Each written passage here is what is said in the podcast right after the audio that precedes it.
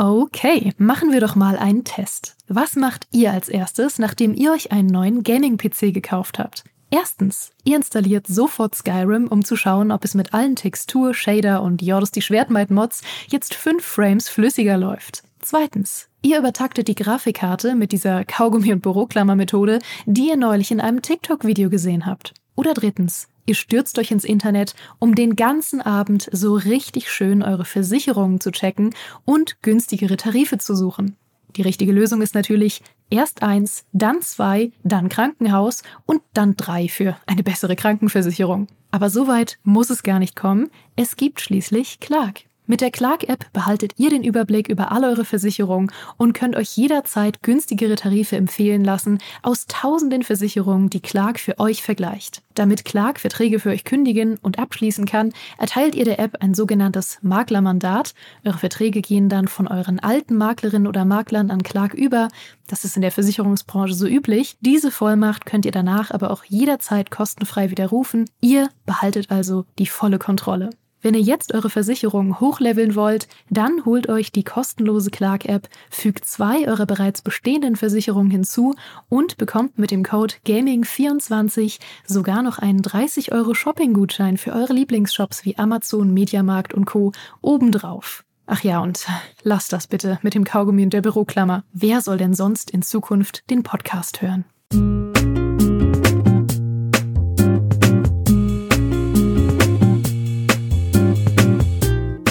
Habt ihr Lust auf eine richtig wilde Verschwörungstheorie?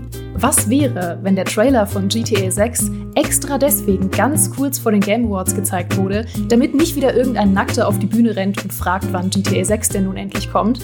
Nun, wenn das der Plan war, dann hat es wunderbar funktioniert, denn die Game Awards sind relativ störungsfrei verlaufen und waren trotzdem enorm spannend und darüber müssen wir und wollen wir heute unbedingt sprechen. Wenn ihr die Show also verpasst habt, äh, dann gibt es bei uns nicht nur einen kompletten Rundown mit den wichtigsten Ankündigungen und den Gewinnern, sondern auch noch eine tiefe Analyse, wofür die Game Awards 2023 eigentlich noch stehen und warum niemand daran gedacht hat, Starfield einzuladen. Dafür heiße ich herzlich willkommen den Mann für Zahlen und Fakten, Graf Zahl Michael Graf. Hallo, schön da zu sein. Äh, wenn ihr das als Video seht, dann sehe ich gerade aus, als wäre mein ganzer Pulli voller Schuppen. Das sind aber ganz kleine Katzenhaare, weil bei uns in allem Katzenhaare drin sind. Trotzdem sorry für die Optik. ja, kann ich bestätigen. Äh, wann immer du mir unser gemeinsames Arbeitstablet zurückgibst, ist auch das voller Katzenhaare. Ja, ich habe äh, Natalie, unserer Kollegin, mal einen PlayStation 5 Controller ausgeliehen. Hat sie gemeint, da waren auch Katzenhaare drin. Gut. Ja. Außerdem darf ich ganz herzlich begrüßen unseren fantastischen Chefredakteur, der heute nur die Bühne gestürmt hat, um zu enthüllen, wann heiß erwartete Spiele kommen. Herzlich willkommen, Heiko. Schön, dass du da bist. Volle Kanne, ja. Auch ich bin ja Katzenbesitzer, aber äh, meine Katze hat offensichtlich nicht so stark wie die von Micha. Ja, du hast ja auch eine dunkle, das heißt, man sieht auch äh, ihre, beziehungsweise seine, ist ja ein Kater, äh, Haare nicht so sehr. Und ich trage einen schwarzen Pullover. Clever me. Ja, ja, gut gemacht. Deswegen bist du Chefredakteur. Richtig. Noch smarter ist natürlich eine Nacktkatze. Äh, die hat Kollege Walli. Der äh, muss wahrscheinlich sich auch nie mit Katzenhaaren rumärgern. Ja. Aber dafür mit einer nackten Katze. Und das ist ja auch nicht schön. Ich finde es sehr cool, dass wir eigentlich über die Game Awards reden wollen, aber äh, mhm. die Leute, die uns zuschauen und zuhören, haben jetzt schon mehr übers Leben gelernt und übers Katzenhalten als wahrscheinlich jemals zuvor. Ich finde das toll. Ist ja auch Bildungs, äh, Bildungsprogramm hier. Bildungsfernsehen, ja. Ihr Lieben, ich freue mich wahnsinnig, äh, mit euch heute so einen ganz gemütlichen äh, Game Awards Rückblick zu starten. Und äh, bevor wir einsteigen, wie würdet ihr eure Game Awards Erfahrung dieses Jahr erstmal zusammenfassen? Ah, ähm, ja, ja äh, vorhanden. Also ich sag's mal so, ich hab, äh, ich kann nachts nicht so lange wach bleiben. Äh, ich kann nachts überhaupt nicht wach bleiben momentan, äh, dass ich das live hätte schauen können. Deswegen hatte ich eine sehr kompakte und schnelle Game Awards äh, Erfahrung, weil ich die ganze Show vor unserer Aufnahme hier in 1,5-facher Geschwindigkeit bei YouTube nachgeholt habe. Und äh, dann wirkt das alles noch mal ganz anders und viel lustiger als in normaler Geschwindigkeit. Also das kann ich nur empfehlen, YouTube-Videos einfach mal, auch dieses hier, einfach mal schneller anschauen. Dann ist es auch schneller vorbei, ne, falls es schlecht ist. Ähm, grundsätzlich fand ich, es war eine coole Ankündigungsshow. Also ich finde von den Announcements, Reveals, die wir gesehen haben her, war es echt ein gutes Programm, was er auf die Beine gestellt hat, der Jeff Keighley. Äh, ich frage mich, wo die Game Awards waren, aber da reden wir dann ja wahrscheinlich noch mal ausführlicher drüber. Mhm. Genau. Also bei mir war es äh, ähnlich. Ich schaffe es ja nicht mal beim Super Bowl wach zu bleiben. Äh, weshalb ich dann bei solchen Geschichten immer dann tatsächlich früh aufstehe, weil ich habe überhaupt kein Problem mit früher aufstehen. Das, das kann ich super. Lange wach bleiben schwierig. Ich bin also, wie heißt das, eine Lerche. Ne? Ich, bin, ich bin eine Lerche, habt ihr wieder mhm. das gelernt. Ähm, also früh aufstehen, easy ähm, und habe das dann schön beim, beim ausgiebigen Frühstücken geschaut. Und was vor, äh, für die Show spricht, ist tatsächlich, dass sich meine Frau neben mich gesetzt hat und sitzen geblieben ist. Und die interessiert sich eigentlich nicht für Games äh, oder nicht mehr so stark für Games. Ähm, die fand aber tatsächlich auch die Show gut. Die, die Show-Einlagen, das war recht, also hatte ein paar sympathische Ideen mit, paar coole Überraschungen und meinte so, ja, okay, das können die Amis halt, auch gerade im Vergleich mit äh, deutschen Award-Shows, die wir ja auch gesehen haben. Wobei, ja, es, da sind wir jetzt beim entscheidenden Punkt. Award-Show war es keine, es war ein Marketing-Event. Mhm. Genau. Habe ich auch gesagt, warum ist das eigentlich nicht einfach das Winter Game Fest? Ich fand es schon, also ehrlich gesagt, schon frech, wie teilweise Kategorien wegmoderiert wurden äh, von Jeff und Co. Na, du hast dann halt irgendwie bestes Indie-Game einfach nicht mal mit einem Preis, mit einer Trophäe ausgezeichnet und Leuten auf der Bühne, sondern einfach nur so, ja, das gab's auch, ne? Das ist der Gewinner. Jetzt hier bestes Rollenspiel, das war das und das. Hier bestes Strategiespiel, bestes Multiplayer-Spiel. Äh, die ganzen vier oder fünf am Stück, ne? Ja, die ganzen E-Sport-Kategorien, die sie jetzt extra neu eingeführt haben, um E-Sport zu würdigen, wurden entwürdigt, indem sie einfach runtergerattert wurden. Ne, hier irgendwie bester E-Sportler, beste äh, E-Sport-Coach, bestes Team und so. Bam, bam, bam, bam, ist eh egal, komm weiter mit Trailer. In der Pre-Show. Alter, noch, in der Pre-Show, genau. Also der, der Stellenwert des Preiseverleihens ist nicht sonderlich hoch, weil ne, die Sendezeit gehört den bezahlten Trailern, ne? muss man ja auch so sagen. Jeff Keighley macht mhm. ja diese Shows, damit sich dort Publisher und Entwicklerteams einkaufen können, um ihre Trailer zu zeigen. Und das hat klare Priorität gegenüber dem, dem altmodischen, langweiligen. Gab es noch ein bisschen, ne? Leute kommen auf die Bühne und nehmen ihre offensichtlich sehr schwere Trophäe entgegen. Muss man mal drauf achten, wie viele Leute gerade am Anfang, wenn sie das Ding in die Hand nehmen, dann so, oh, oh das ist aber, oh, oh, ne? bis man es da mal gemerkt hat, dass das Teil einfach was wiegt. Also hey, immerhin kriegst du einen ordentlichen Preis, äh, wenn du auf die Bühne kommst, wie Sam Lake ne, zum Beispiel endlich mal wieder auf einer Bühne für Alan Wake 2 und die Preise, die es bekommen hat. Aber es war halt sehr, also es war halt nur sporadisch zwischendurch immer mal wieder und sonst war es eher halt Showprogramm, Trailer, coole Musik, ja, äh, coole, äh, coole Orchesterauftritte und Bandauftritte. Aber ja, mehr Show als Award. Ja, ich glaube, wir werden heute äh, intensiver über die einzelnen Preise sprechen, als tatsächlich bei der Show darüber gesprochen wurde. ja, das kann sein. Vielleicht auch noch ein kurzer Disclaimer dazu, ähm, der, glaube ich, aber wichtig ist. Äh, wir sind Teil der Jury mit GameStar. Ja. Ne? Mhm. Also das ge gehört noch dazu. Äh, das ist auch tatsächlich unter Embargo. Also ich darf nicht verraten, für was wir äh, gestimmt haben. Ähm, was ich aber sagen kann, ist dieses Grundsätzliche, wie es funktioniert, nämlich ist tatsächlich so, dass es ein Redaktions-, also die, die Vorgabe ist der Game Awards, dass eben nicht nur so ein einzelner Hansel, so wie ich dann halt sage, da, dafür stimmt GameStar ab, sondern es ist quasi die Vorgabe der Game Awards, dass eine Redaktion abstimmen muss. Und das machen wir bei uns natürlich auch. Es ist immer eine große Redaktionsumfrage, auch mit lustigen Diskussionen dazu. ähm, und das wird dann eben weitergegeben. Dann sind wir natürlich eins von vier vielen Dutzend Medien, die eingeladen sind eben und auf Basis dieser, dieses Votings werden dann die Preise verliehen und äh, das ist halt GameStar, GamePro, äh, die sind da beide beteiligt. Ja. Ich kann mhm. dieses Jahr sagen, ich bin nicht schuld, weil ich war krank, als ihr gewählt habt. ähm, das heißt, was auch immer wir, ich weiß nicht mal, wofür wir gestimmt haben, aber ich was auch schon. immer, ich war nicht dabei. ich war nicht dabei. Ich kann nichts dafür. Ja, das heißt, du kannst dich heute über alles beschweren, ja, äh, alles dass wir generell auch äh, falsch abgestimmt haben. Ja. ja. insbesondere der Players Voice Award, mit dem wir überhaupt nichts zu tun hatten, weil den die Community wählt. nein, nein, alles gut. Ihr habt es schon völlig richtig gesagt, die Ankündigungen waren im Vergleich zu den Awards äh, extrem positiv überraschend. Also das war für mich besser als jedes Summer Game Fest vorher. Ähm, ich war wirklich teilweise ein bisschen emotional berührt, wie gut einige Trailer waren. Ich bin äh, sehr, sehr vorfreudig, mehr von vielen Projekten zu sehen. Und da können wir jetzt gerne einfach mal direkt tiefer einsteigen in die Highlights, die gezeigt wurden, bevor wir zu den Awards und der angekündigten Analyse kommen. Und für mich so ein bisschen das größte und wichtigste und spannendste Projekt, was gezeigt wurde, war Exodus.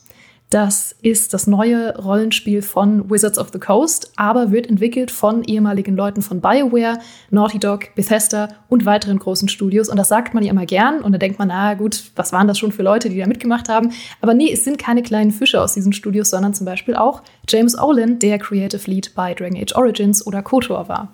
Oh, James Olin. Ja, ich, ja. Muss, ich muss kurz meine James Olin-Vorgeschichte erzählen. der ist ja seit der ist 22 Jahre lang bei BioWare gewesen, war dort Senior Creative Director und an allem beteiligt, was wir lieben. Ne, du hast schon gesagt, KOTOR, er war bei Jade Empire dabei, bei Mass Effect, bei den alten Baldur's Gates.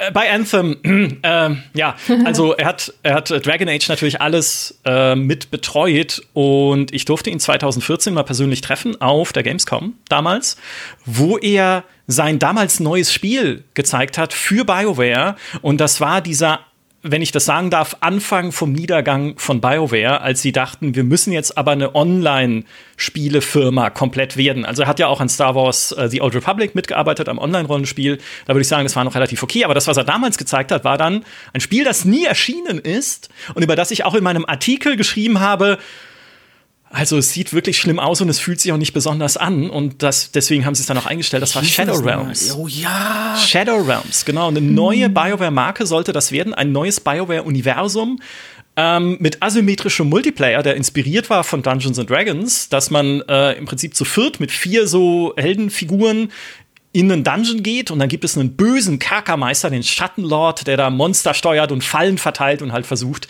dich als Gruppe auszulöschen. Und ja, das war so der, der Beginn der großen BioWare-Verwirrung, die dann halt in Anthem gegipfelt ist, bevor sie jetzt wieder hoffentlich zurückkehren zu Mass Effect und Dragon Age, wie es sein soll. Ah, Deswegen James Olin, da kriege ich immer ein bisschen Gänsehaut, ne, wenn ich das höre. Große Verdienste, aber, aber puh. Zwischendurch mal puh so. Jetzt kommt aber das große Aber. Ähm, wir haben ja mit ihm gesprochen, auch gerade vor kurzem. Und was Geraldine sagt, das ist so das spannendste Spiel, das spannendste Spiel ist es vor allen Dingen die dümmst mögliche Enthüllung gewesen. Also wirklich, ich, ich äh, weil ähm, wir, ich, wir wurden ja kontaktiert, ein bisschen Blick hinter die Kulissen und dann wurde so, hey, was ist das ist? Und das war alles top secret, auch super sensibel das ganze Thema, weil das ist das erste richtig große Spiel von Wizards of the Coast, ja, die ja vorher äh, oder die, die ja groß geworden sind mit Magic, ne, dem Sammelkartenspiel. Äh, das ist das ist ein richtig großes Unternehmen und das ist jetzt quasi ihr großes Rollenspiel, mit dem sie eben auch im, äh, bei digitalen Spielen komplett durchstarten wollen. Das, das hängt für die wirklich ganz, ganz viel davon ab, von der ganzen Kis- Kiste. Und dann hatten wir tatsächlich ein Deutschland-exklusives auch Interview mit James Ohlen, äh, der uns das Spiel präsentiert hat. Und äh, die, die Geschichte dazu kann man auf gamestar.de logischerweise nachlesen. Und Steffi, die riesiger Mass Effect-Fan ist und riesiger äh, äh, ja, BioWare-Fan kam aus dem Call raus und meinte, ey, das wird Hammer. Also wenn die das so hinkriegen, wird das eins der spannendsten Rollenspiele der letzten zwei Jahre. Oder, oder der letzten zwei Jahre, der nächsten Jahre. Wo bin ich jetzt wieder mit meinem Kopf? Der, der letzten zwölf Minuten. Ja. Ja, aber es geht ja um Zeit. So, das Richtig. war jetzt Ja. kein Versprecher, das war clever von mir. So, ähm, Absolut. Ja, natürlich. Und ich habe mir dann den Trailer angeschaut und mir, hä? What the fuck? Wo ist das Spiel? Hä? Und der Witz an der Sache ist, es gibt auf YouTube einen Gameplay-Trailer. Einen richtig ausführlichen. Es gibt auf deren Webseite richtig viele coole Ingame-Screenshots. Wir wissen eigentlich schon relativ viel über das Spiel.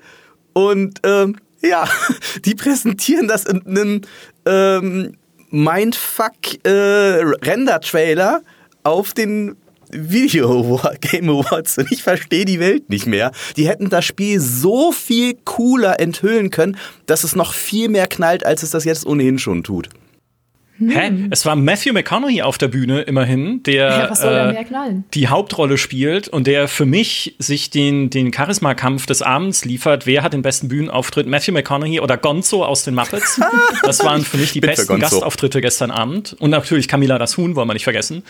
Ähm, und ich finde, dieser, also äh, es ist natürlich auch eine Frage der Sendezeit, kostet ja jede Minute Geld, ne, die man dann auf der Bühne ist. Und Matthew der Trailer ist war ja lang. nicht billig. Ja, der Trailer war lang, aber ich fand ihn auch super, weil äh, ich habe mir den angeguckt äh, mit meiner Freundin zusammen. Wir sind beide große Mass Effect Fans und dann hat er gesagt, Alter, mehr Mass Effect Vibes geht ja gar nicht. Ja.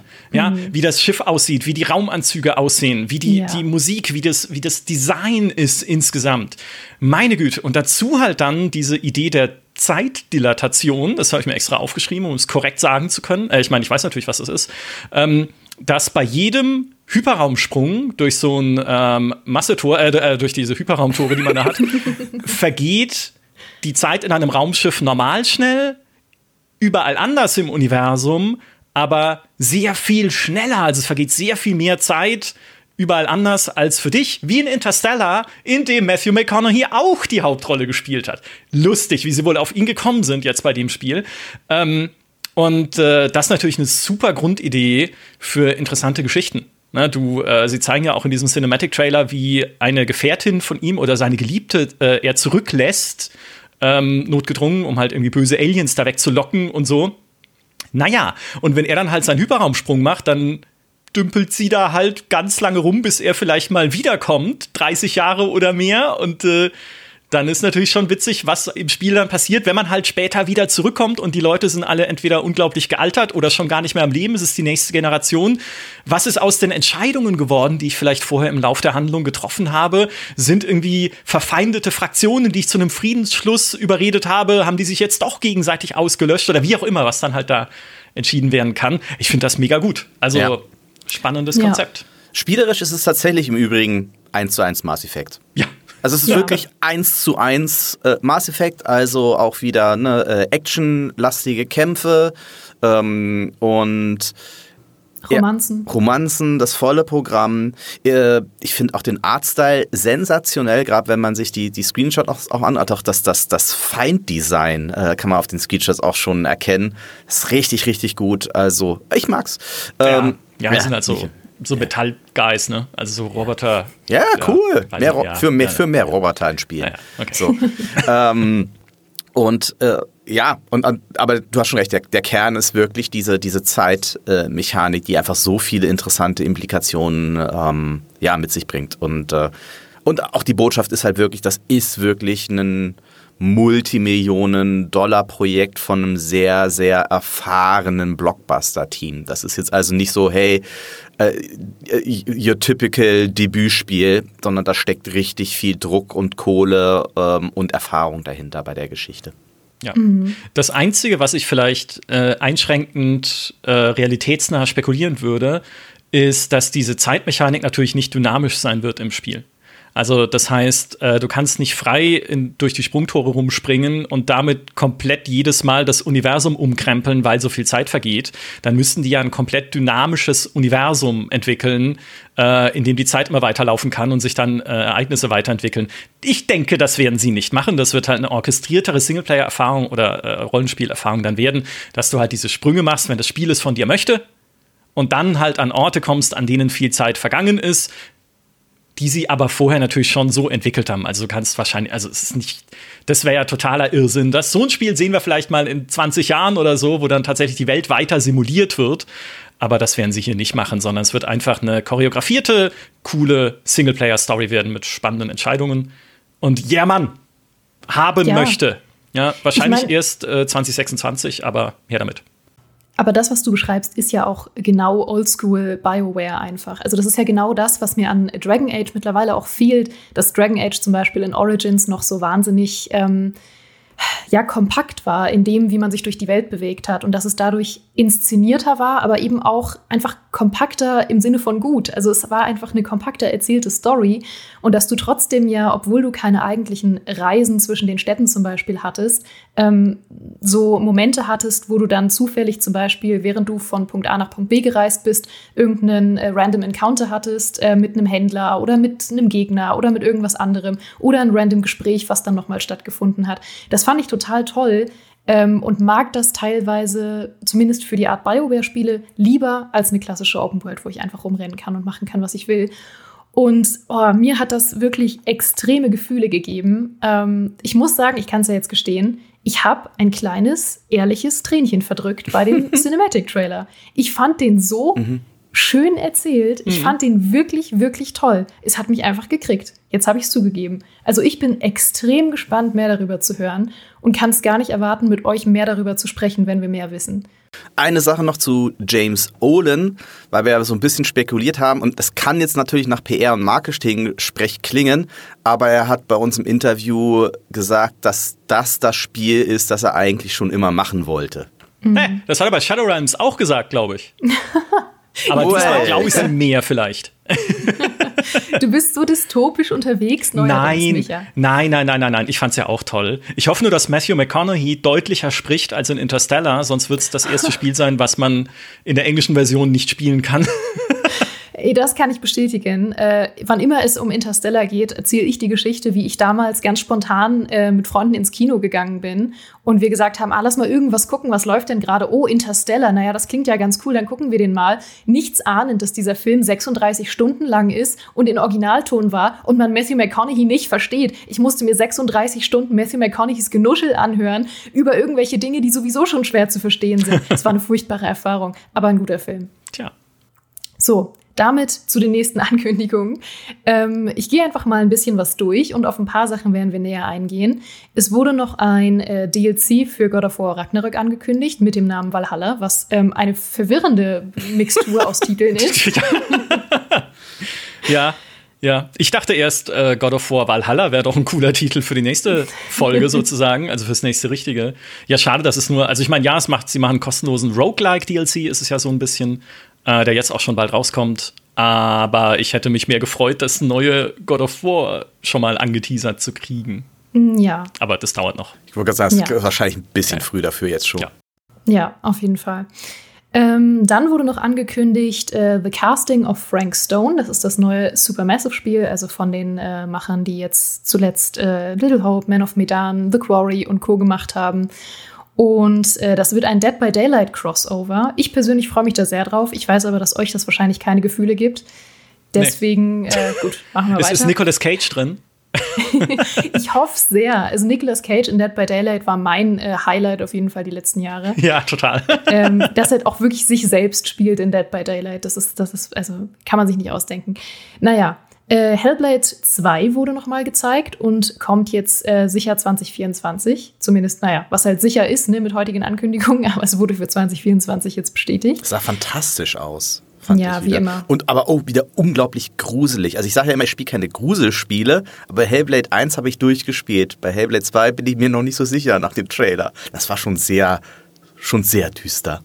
ja, aber dann, cool. dann kommt Jeff Keighley danach, also nach diesem Trailer, auf die Bühne und sagt, Huh, das war aber geiles Gameplay. Und es war halt kein Gameplay. Also es war natürlich, es waren Gameplay-Szenen, aber die waren halt so schnell geschnitten, dass man den, die, das Bild anhalten muss, hm. um zu verstehen, was da gerade passiert. Ich würde halt von Hellblade 2 gerne mal wieder, es gab es schon, ja, also haben sie ja schon mal gemacht, aber gerne mal wieder ein, und das gilt aber für alles fast, was mhm. wir heute gesehen haben, haben wir bei Exodus ja auch schon gesagt, ein bisschen zusammenhängendes Gameplay einfach mal sehen, damit man eine bessere Vorstellung davon hat, was das für ein Spiel ist. Aber das ist nicht das Konzept der Show. Nee, und gerade bei Hellblade 2 ist es ja auch schwierig, weil selbst das Gameplay ja sehr cinematisch aussieht. Ja. Also selbst die Kämpfe, ja. sprich, man müsste im Grunde genommen, das hast du ja auch schon gesagt, ne, so fünf Minuten eine Gameplay-Sequenz einfach am Stück zeigen, um das Spiel auch besser zu verstehen. Ja. Aber vielleicht wollen sie das auch gar nicht zeigen vor Release, oder? Ich kann mir vorstellen, Hellblade ist ja immer eine relativ in Anführungszeichen kurze Erfahrung und eine relativ mysteriöse Erfahrung. Ich kann mir fast vorstellen, dass sie sich das ein bisschen aufheben wollen, dass sie da gar nicht zu viel verraten wollen vorher.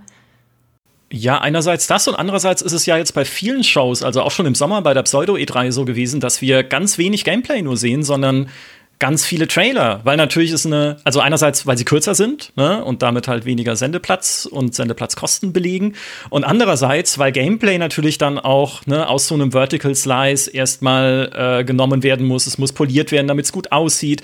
Das ist natürlich so ein schnell geschnittener Trailer sicherlich nicht einfach produziert, aber einfacher als eine Gameplay-Szene am Stück zu spielen. Man muss sich vor allem, wenn sie live gespielt wird. Man muss sich vor allem sicher sein, dass das Gameplay dann später auch so ins Spiel kommt. Und das kommt noch dazu. Ja. Oh je. Naja, weiter geht's äh, mit einem weiteren Oje, nämlich mit OD.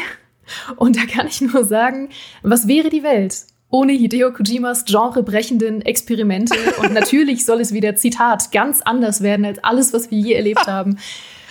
Ach. Hideo Kojima, der beste Filmregisseur, der noch nie einen Film gemacht hat. Ich ja. bin so gespannt. Ja, ich liebe ihn. Ähm, es, ich, ich finde es immer schon ein gutes Zeichen, wenn man auf die Bühne kommen muss und nochmal betonen, dass die Leute keine Angst haben brauchen. Es wird wirklich ein Spiel, aber auch ein Film und was ja. komplett Neues. Ja. Ja, Fantastisch. Aber womit er mich gekriegt hat, äh, man weiß ja noch nicht genau, was es wird. Es soll ja sehr immersiv werden. Es wirkt sehr erschreckend. Ne? Die Leute haben, oder die Schauspielerinnen und Schauspieler, die man sieht im Trailer, haben Angst oder Wut oder irgendwas Gefühlvolles und so Ja, aber ist mir alles egal. Hauptsache Udo Kier ist dabei. Weil, hey, wann, ich meine, Udo Kier sieht man jetzt auch nicht mehr so oft, glaube ich. Äh, aber den haben wir natürlich alle in unser Herz geschlossen für seine Rolle damals als Juri in Alarmstufe Rot 2, Command Conquer Alarmstufe Rot 2. Und, ähm, und natürlich für seine unsterbliche Rolle in Far Cry, der Film. Äh, guckt den gerne noch mal an, wenn ihr einen richtig wilden Abend haben wollt. Far Cry, der Film, kann ich nur empfehlen. Legendär, fantastisch, übel, ey. Aber auch lustig, wenn man ihn mit den Mit richtigen Til Leuten Schweiger in anguckt. der Hauptrolle, ne? War das noch? Ja. Mit Till Schweiger in der Hauptrolle, jawohl. Und ach, so viele tolle Szenen. Udo Kier war der böse Sägewerkbesitzer, der gleichzeitig an Mutanten forscht oder so.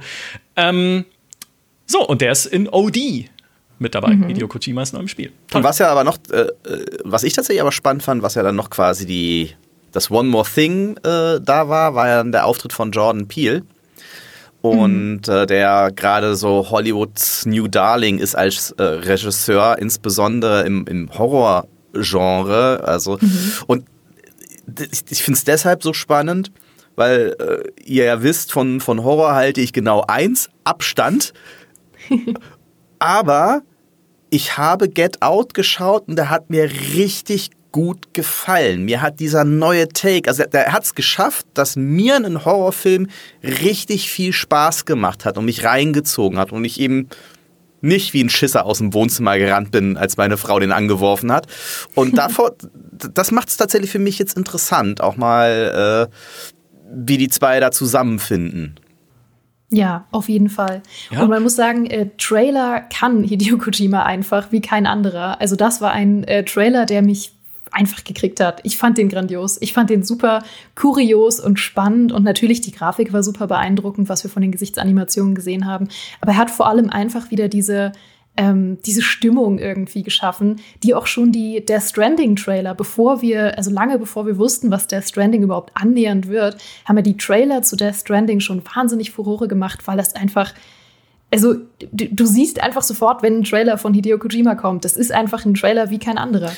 Das ist aber tatsächlich ein ganz interessanter Punkt und was ich mir tatsächlich auch häufiger fast wünschen würde, weil darüber haben wir jetzt ja gerade auch ein bisschen gesprochen, dass diese diese schnell zusammengeschnittenen Trailer für sich genommen vielleicht total actionreich sind, aber am Stück halt dann auch ein bisschen ein Stückchen ermüden, weil du hast immer so das gleiche äh, Prinzip. Da gibt so ähnlich wie halt auch bei den bei den Filmtrailern gibt es ja auch diese gibt's ja auch schon diverse Parodien halt drauf, ne, dass es am Ende jedes Trailer irgendwie einen dicken Bass braucht und 23 schnell äh, sich überschlagende Autos und Explosionen und so. Und Hideo Kojima scheißt sich halt nix. Der macht halt irgendwas und dadurch fällt er eben auch so krass aus diesem Muster raus, dass man plötzlich, ne, alles plätschert so dahin und plötzlich bist du wieder wach und denkst ja, was zum Geier passiert hier? Und das ist ja auch eine Kunst für sich. Ja, Definitiv. auf jeden Fall. Ja. Also er kann auf jeden Fall Aufmerksamkeit für seine Projekte schaffen. Der Stranding zum Beispiel war ja, glaube ich, auch viel mysteriöser am Anfang noch, auch was so die äh, genreübergreifenden Mechaniken angeht und so. Da hat man ja auch gedacht, oh, was wird das wohl? Das wird was ganz Neues, was wir noch nie erlebt haben. Ne? Klassisch, man kennt es.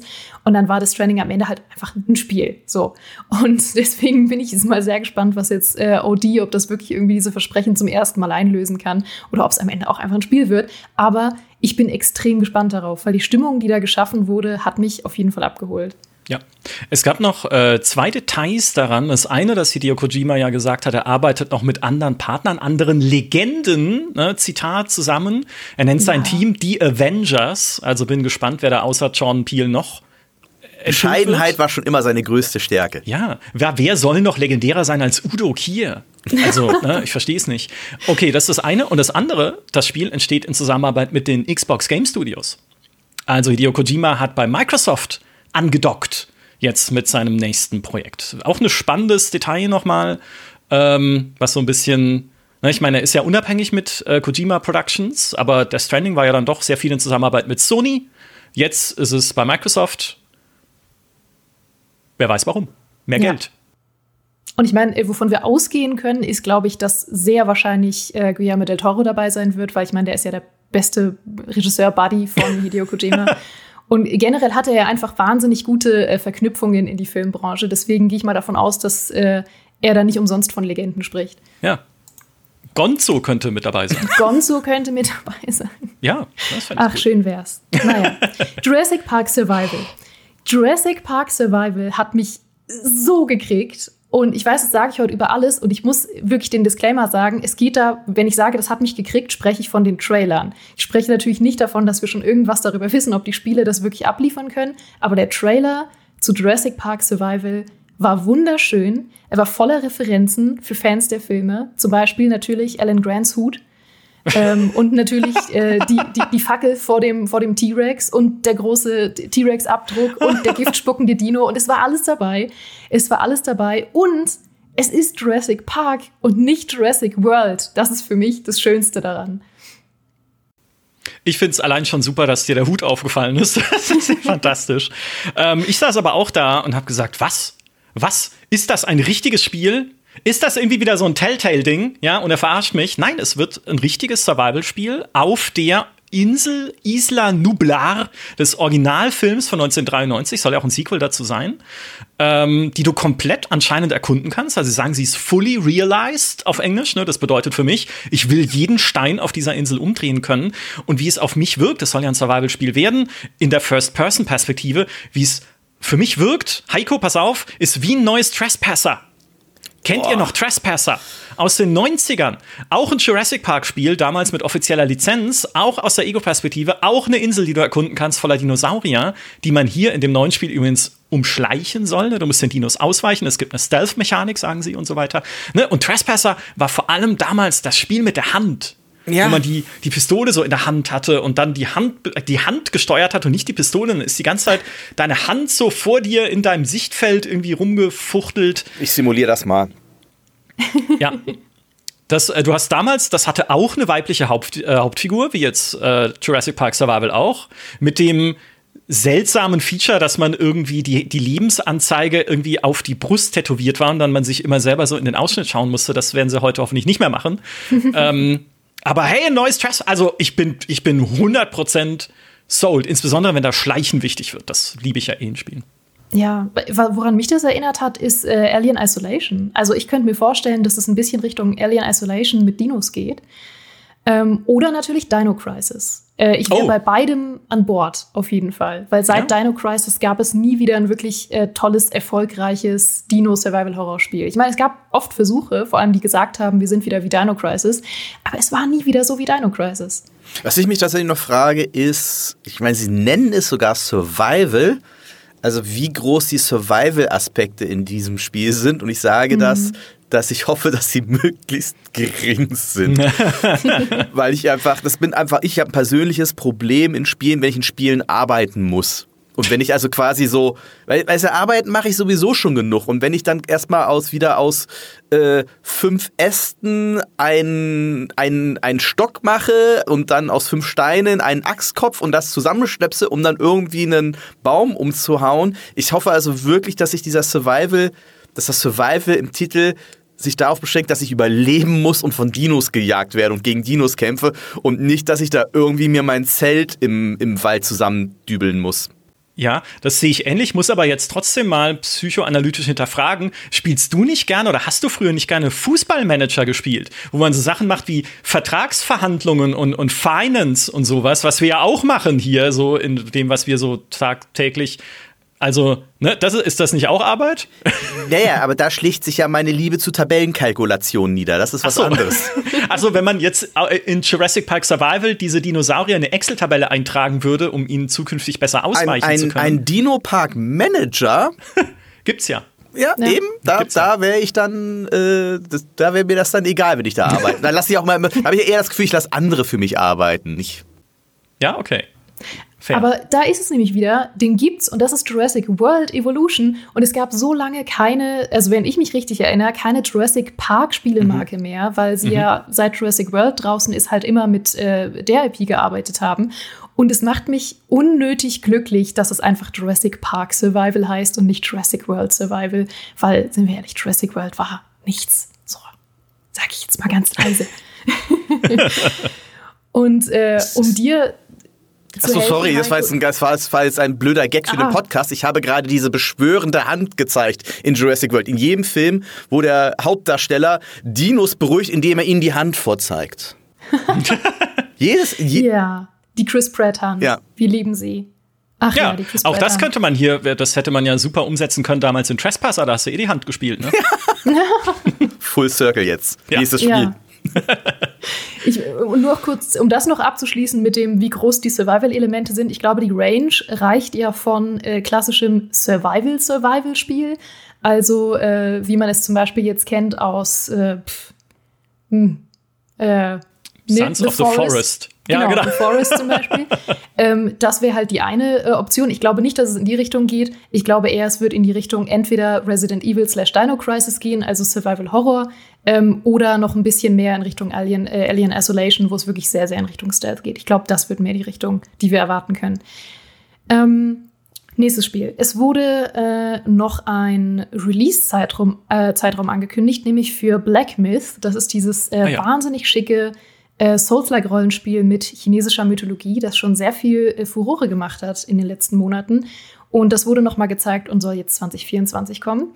Ähm, und ich muss sagen, generell wurde sehr viel Schönes für nächstes Jahr angekündigt, was, glaube ich, so ein bisschen diese Katerstimmung gerade hebt, die man vielleicht nach Baldur's Gate 3 und Co. hat, wo man sich so dachte, ah, was soll nächstes Jahr kommen? Aber es wurde jetzt sehr, sehr viel für 2024 gezeigt, was spannend ist. Mhm. Ja, Black Myth sogar ja schon komplett äh, konkret mit dem 20. August 24. Also die sind sich da ihrer Sache offensichtlich sehr sicher. Und ja, ich muss, muss auch sagen, so vor zwei, drei Monaten hatte ich mir echt noch hatte echt noch Sorge, wie das, wie das dann so 2024 ausschauen wird mit den Releases. Und ähm, ich glaube, man muss schon ehrlich sein, dass das jetzt bei den Game Awards, kommen wir später noch dazu, nicht die komplett erste Riege war. Da haben sich auch aus guten Gründen ne, die großen Publisher und Plattformhalter, vielleicht mit Ausnahme von Microsoft, ein bisschen zurückgehalten. Aber wenn schon die zweite Riege so stark ist und wenn dann aus dem so Hintergrund dann plötzlich jemand wie halt Wizards of the Coast eben mit so einem äh, äh, Blockbuster-Rollenspiel ähm, um die Ecke kommt, dann macht das sicherlich optimistisch. Das stimmt schon. Mhm. Auf jeden Fall. Äh, ein weiteres Datum, auf das schon sehr, sehr lang gewartet wurde, äh, Final Fantasy VII Rebirth kommt am 29. Februar 2024. Da bin ich auch mal sehr gespannt. Ich auch, ähm, ich habe es ja gespielt und bis jetzt hat es ja. mich nicht abgeholt, muss ich sagen. Weil, mhm. vielleicht das noch ganz kurz, weil ich bin noch nicht überzeugt, dass es diese Open World dem Spiel gut tut. Ähm, weil, also da bin ich super gespannt. Also Kämpfe machen wieder Spaß, aber äh, bin sehr, sehr gespannt, wie sie das. Äh, das erste, der erste Teil äh, vom Final Fantasy VII Remake hat vieles richtig gemacht. Mein Problem ist, die Bewegung gehörte nicht zu den Stärken des Spiels. Ne? Also wie bewege ich die Spielfiguren durch die Welt? Das war jenseits der Kämpfe nie so cool, wenn ich das jetzt zum also, das ist ein bisschen Äpfel und Burner, wenn ich das mit einem Spider-Man vergleiche, ja, wie viel Spaß es macht, sich da durch eine Open World zu bewegen und das hat sich echt clunky angefühlt in der Demo, die ich bisher gespielt habe. Und da bin ich mhm. sehr, sehr gespannt, ob sie das noch in den Griff kriegen, weil das wird zentral sein, wenn man plötzlich eben nicht mehr nur in so Schläuchen unterwegs ist, sondern ja, wirklich diese gesamte Welt einem zu Füßen liegt. Und da muss es halt einfach auch Spaß machen, sich durch diese Welt zu bewegen. Mhm. Ich bin da primär, glaube ich, einfach sehr, sehr gespannt auf die Story, wie sie damit weitermachen, weil ja in Teil 1 äh, oder in Kapitel 1 äh, jetzt spoilerfrei, aber zumindest ein ähm, bisschen deutlich wurde, dass die Ereignisse anders ablaufen könnten oder werden als im Original und dass es dafür einen Grund gibt. Und deswegen bin ich sehr, sehr gespannt, wie sie damit jetzt weitermachen. Aber schauen wir mal. Ähm, ansonsten wurde noch angekündigt äh, Marvel's Blade. Da hattest du Gefühle zu, Micha. Ja, was? Also, das, äh, äh, Sie haben ja erstmal gesagt, hey, jetzt kommt das neue Spiel von Bethesda und Arcane Lyon ne, den Entwicklern von Dishonored, von Deathloop. Und dann ist es ein Marvel-Spiel zu Blade. Okay, Blade, cool. Jagd Vampire, cooler Charakter und so weiter, äh, kann man machen. Aber von Arcane. Und meine erste ähm, Reaktion darauf war, hey, wie verzweifelt ist denn Arcane jetzt? Ne, dass sie auf eine Marke gehen, weil Arcane ist für mich das Studio, ja, die haben nicht immer alles gut gemacht und so, aber ist für mich das Studio, das mutig ist mit neuen Settings, ne, dass sich sowas traut wie ein Dishonored, dass sich sowas traut wie ein Deathloop, dass auch sowas machen darf wie ein Deathloop, ne, von Bethesdas Seite aus, von ihrem äh, Publisher, Eigentümer, Besitz, wie auch immer. Ähm, und jetzt machen sie ein Lizenzspiel. Also ja, sie können sich da auch scheinbar ne, kreativ natürlich, also hoffentlich kreativ einbringen. Sie sagen ja, ne, es spielt in einem eingemauerten Paris ist übrigens einer der Trends dieser Game Awards gewesen, eingemauerte Städte. Es gibt ein anderes Spiel in einem eingemauerten Tokio. Das hier ist ein eingemauertes Paris, was eben äh, von Blutsaugern äh, heimgesucht wird. Das ist ein Third-Person-Spiel und so weiter. Ich gehe davon aus, dass es, wenn es Arcane ist, hoffentlich halt auch wieder mit Stealth arbeitet, ne, dass man schleichen kann, dass es unterschiedliche Lösungswege gibt. Aber Mensch, dass sie die kein eigenes Universum mehr bauen lassen, das finde ich tatsächlich schade. Aber auch halt ein bisschen Zeitgeist, weil äh, so toll liefen ihre Spiele halt dann vielleicht auch nicht in letzter Zeit. Ich bin, mhm. da, ich bin tatsächlich zwiegespalten. Also zum einen habe ich äh, einfach schon äh, ob meines Nachnamens eine sehr enge Beziehung zu Blade. ich benutze das tatsächlich auch regelmäßig als Pseudonym in Spielen und äh, habe hab natürlich in, in, in, Marvel, in Marvel Snap, dem Sammelkartenspiel, ist mein Avatar logischerweise auch Blade, weil mhm. obvious. Und ähm, also ich, ich, ich, mag Blade wirklich sehr gern. Ich fand damals auch schon die Filme mit Wesley Snipes echt gut. Also mir haben die richtig viel Spaß gemacht. Und ich verstehe schon, woher du kommst, Micha. Andererseits denke ich mir halt auch immer, würde ich es auch mal cool finden, wenn ein Studio, das bekannt dafür ist, mutig zu sein, mal ein IP-Spiel macht. Das finde ich, das finde ich halt auch mal interessant, weil ich bin auch ehrlich, die Szenarien von, von Dishonored und Deathloop haben mich halt beide kalt gelassen. Mag ein persönliches Ding sein. Irgendwie habe ich da nie reingefunden. Bei, ich habe aber schon gesehen, dass das Studio was drauf hat. Und wenn jetzt die gleiche Innovationskraft auf ein Setting trifft, wo ich sofort dabei bin, namensbedingt, ja, dann, dann kann das vielleicht das erste äh, Arcane-Spiel sein, das ich tatsächlich durchspiele. Arcane und ich haben eine komplizierte Historie. Hm. Und ich denke immer, das muss doch gut hm. sein, das muss doch gut sein. Alle sagen, das ist gut. Und ich bin irgendwie meistens spätestens so nach fünf, sechs Stunden, denke ich, ja, mag gut sein, ich verstehe schon, was Leute daran toll finden, mich zieht's die rein. Ja. Hm. Ich habe einfach vielleicht auch keine, keine so persönlichen Gefühle für Blade ähm, wenn es Star Wars wäre, hätte ich sofort gesagt, boah, alter geil, ein Star Wars-Spiel von Arcane. Äh, zwinker, zwinker. Ähm, aber ja. Ja, mal gucken. Also bin gespannt, was sie, was sie draus machen. Also Micha, dass du gegenüber einem Vampirjäger erstmal skeptisch eingestellt bist, überrascht mich nicht. Ja, ich finde es äh, ja, find es nicht okay, sowas darzustellen in, in Medien. Vampirjagd, das ist diskriminierend. Ja, ja, ich verstehe. Weiter geht's. Äh, Last Sentinel wurde noch gezeigt. Das ist ein Open-World-Cypher-Shooter mit Story-Fokus. Heiko, erzähl mir mehr. Das ist das Spiel mit dem ummauerten Tokio. Das ist das, äh, ja. äh, das, da haben wir's. Ne? Das ist für mich tatsächlich noch so ein bisschen eine, eine Überraschungsschachtel. Also was mich tatsächlich abgeholt hat, was aber auch deutlich, dass ich gerade wieder Cyberpunk spiele aus Gründen. Äh, der, der, der Artstyle hat mich abgeholt. Ähm, ich fand auch die ganze Inszenierung cool, aber es war natürlich jetzt nur so ein, so ein Mood-Trailer, ja, der sich irgendwie so ein bisschen in die Stimmung äh, reinziehen soll. Ähm, aber natürlich dieses Konzept, so, so ein, einen storylastigen Open-World-Shooter zu machen, finde ich erstmal nicht verkehrt. Frage ist natürlich, was heißt Open World? Und das ist, finde ich, gerade bei Shootern gefährlich. Ich bin zum Beispiel auch jemand, der nie so wirklich mit Far Cry klargekommen ist weil da, ja, sorry. Was, was, was kommt jetzt noch? Arcane nicht, Far Cry nicht? Ja, es, es war mir halt dann oft zu repetitiv und da komme ich mit Action-Adventures besser klar als bei, ähm, als bei Shootern. Weil einfach die, die zentrale Mechanik mich nicht so komplett abholt. So wie, ich mag lieber Fratzengeballer als Geschieße. So. Ähm, aber wie gesagt, Setting fand ich cool, Artstyle fand ich cool, aber noch weiß man ja sehr, sehr wenig über das Spiel. Ja, mhm. Man muss mal gucken, das entsteht ja bei Lightspeed LA, bei einem äh, neuen, also nicht mehr so neuen Studio, die gibt es auch schon ein paar Jahre, aber jetzt haben sie halt ihr neues Projekt erst gezeigt, äh, das mit 200 Leuten da dran mhm. sitzt, also ist auch kein kleines Team, dabei unter anderem Steve C. Martin, der war vorher Studiomanager bei Rockstar, heißt manchmal jetzt auch nichts, ne? ich sag nur James Ullen und was wir da, also ne, heißt jetzt nicht, dass das nächste Projekt ein neues GTA wird oder so, aber immerhin, ja, mhm. ähm, also es ist auf jeden Fall ein Ding, in dem Geld steckt. Ich finde diese diese Roboter-Androiden-Settings. Ne? Man sieht ja irgendwie eine roboterunterstützte Polizei, die gegen so Robo-Kindergärtnerinnen vorgeht, die äh, Kinder beschützen. So quasi. Und die dann gerettet werden von der Heldin. Ähm, Das finde ich erstmal spannend, ne? weil so Mensch-Roboter, äh, haben ja auch immer gutes Potenzial, einfach für Geschichten. Sind Androiden Menschen, ne? haben die Gefühle?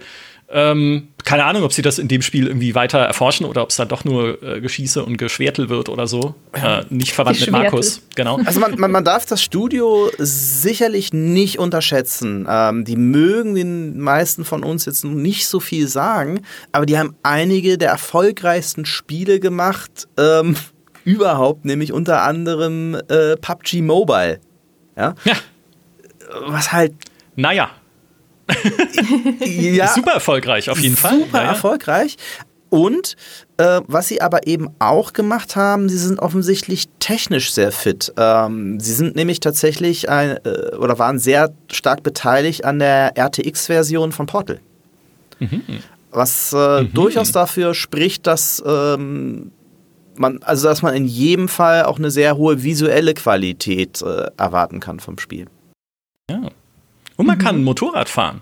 Oder? Ist da nicht ein Motorrad in diesem Trailer? Äh, ja, ist halt wieder die Frage, ne? Siehe U-Bahn in Cyberpunk. Ähm, ob man es wirklich dann fahren kann, mal schauen, oder ob man das nur in Zwischensequenzen sieht, aber ja. Ja.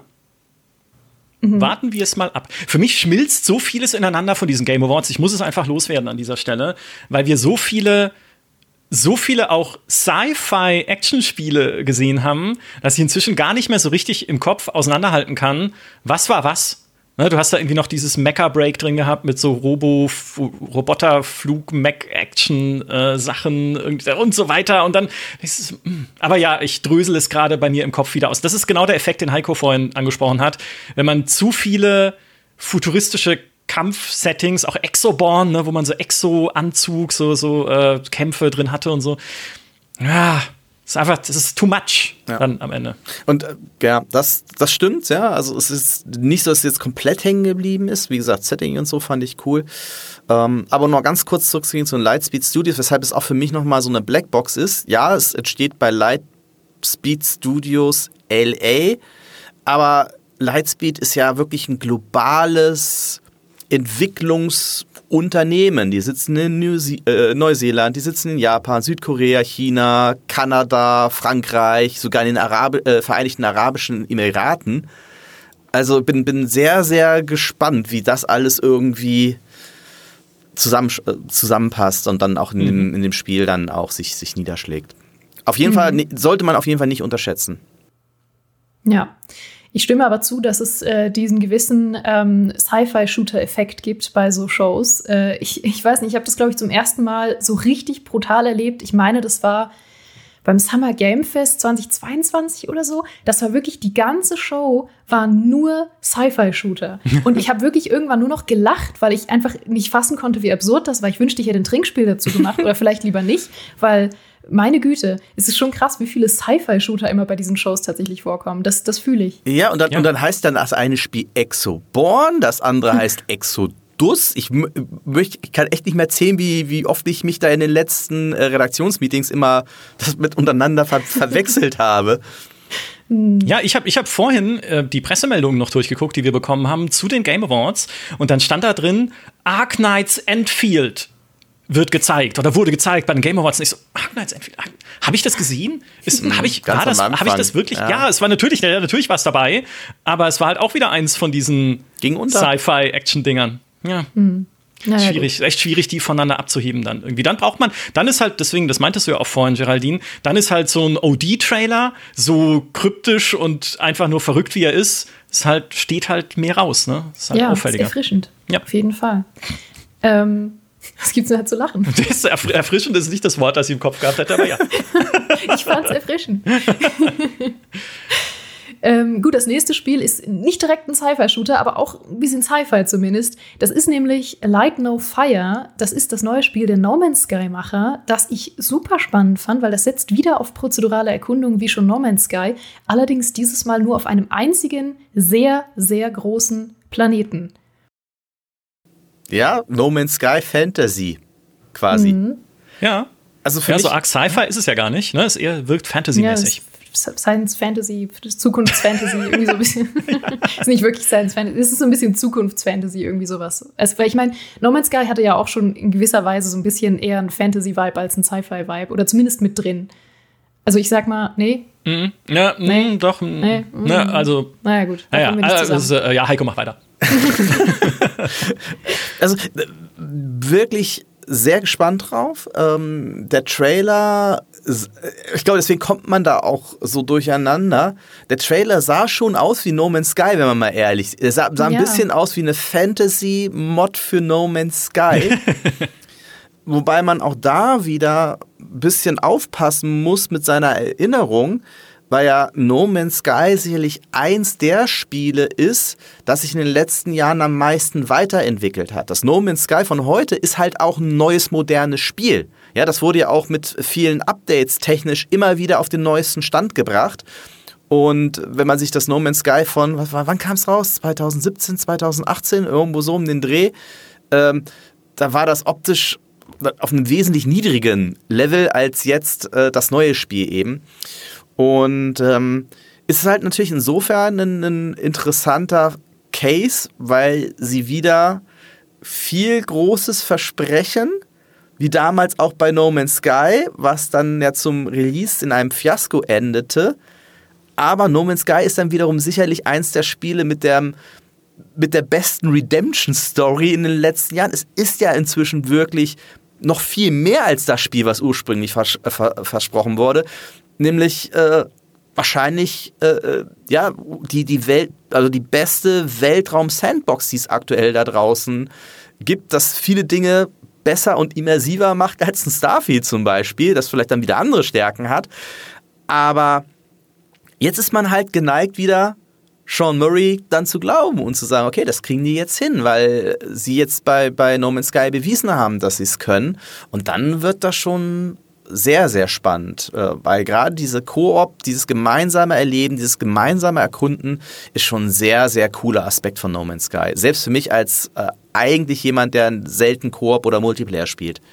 Ja, Mann, und dann wird für dich in Light of Fire ein ganzer scheiß Planet generiert. Ne? Also es soll ja so groß sein wie die Erde, mit realistischen Größenverhältnissen, was Berge angeht, Flüsse, Wüsten, Seen, Ozeane, sonst was alles. Und das dann, also ich fand das, also das klang äh, natürlich sehr ambitioniert. Ja, Sean Mary hat ja auf der Bühne gesagt, wir sind noch ambitionierter als bei No Man's Sky. Viel Spaß, Freunde.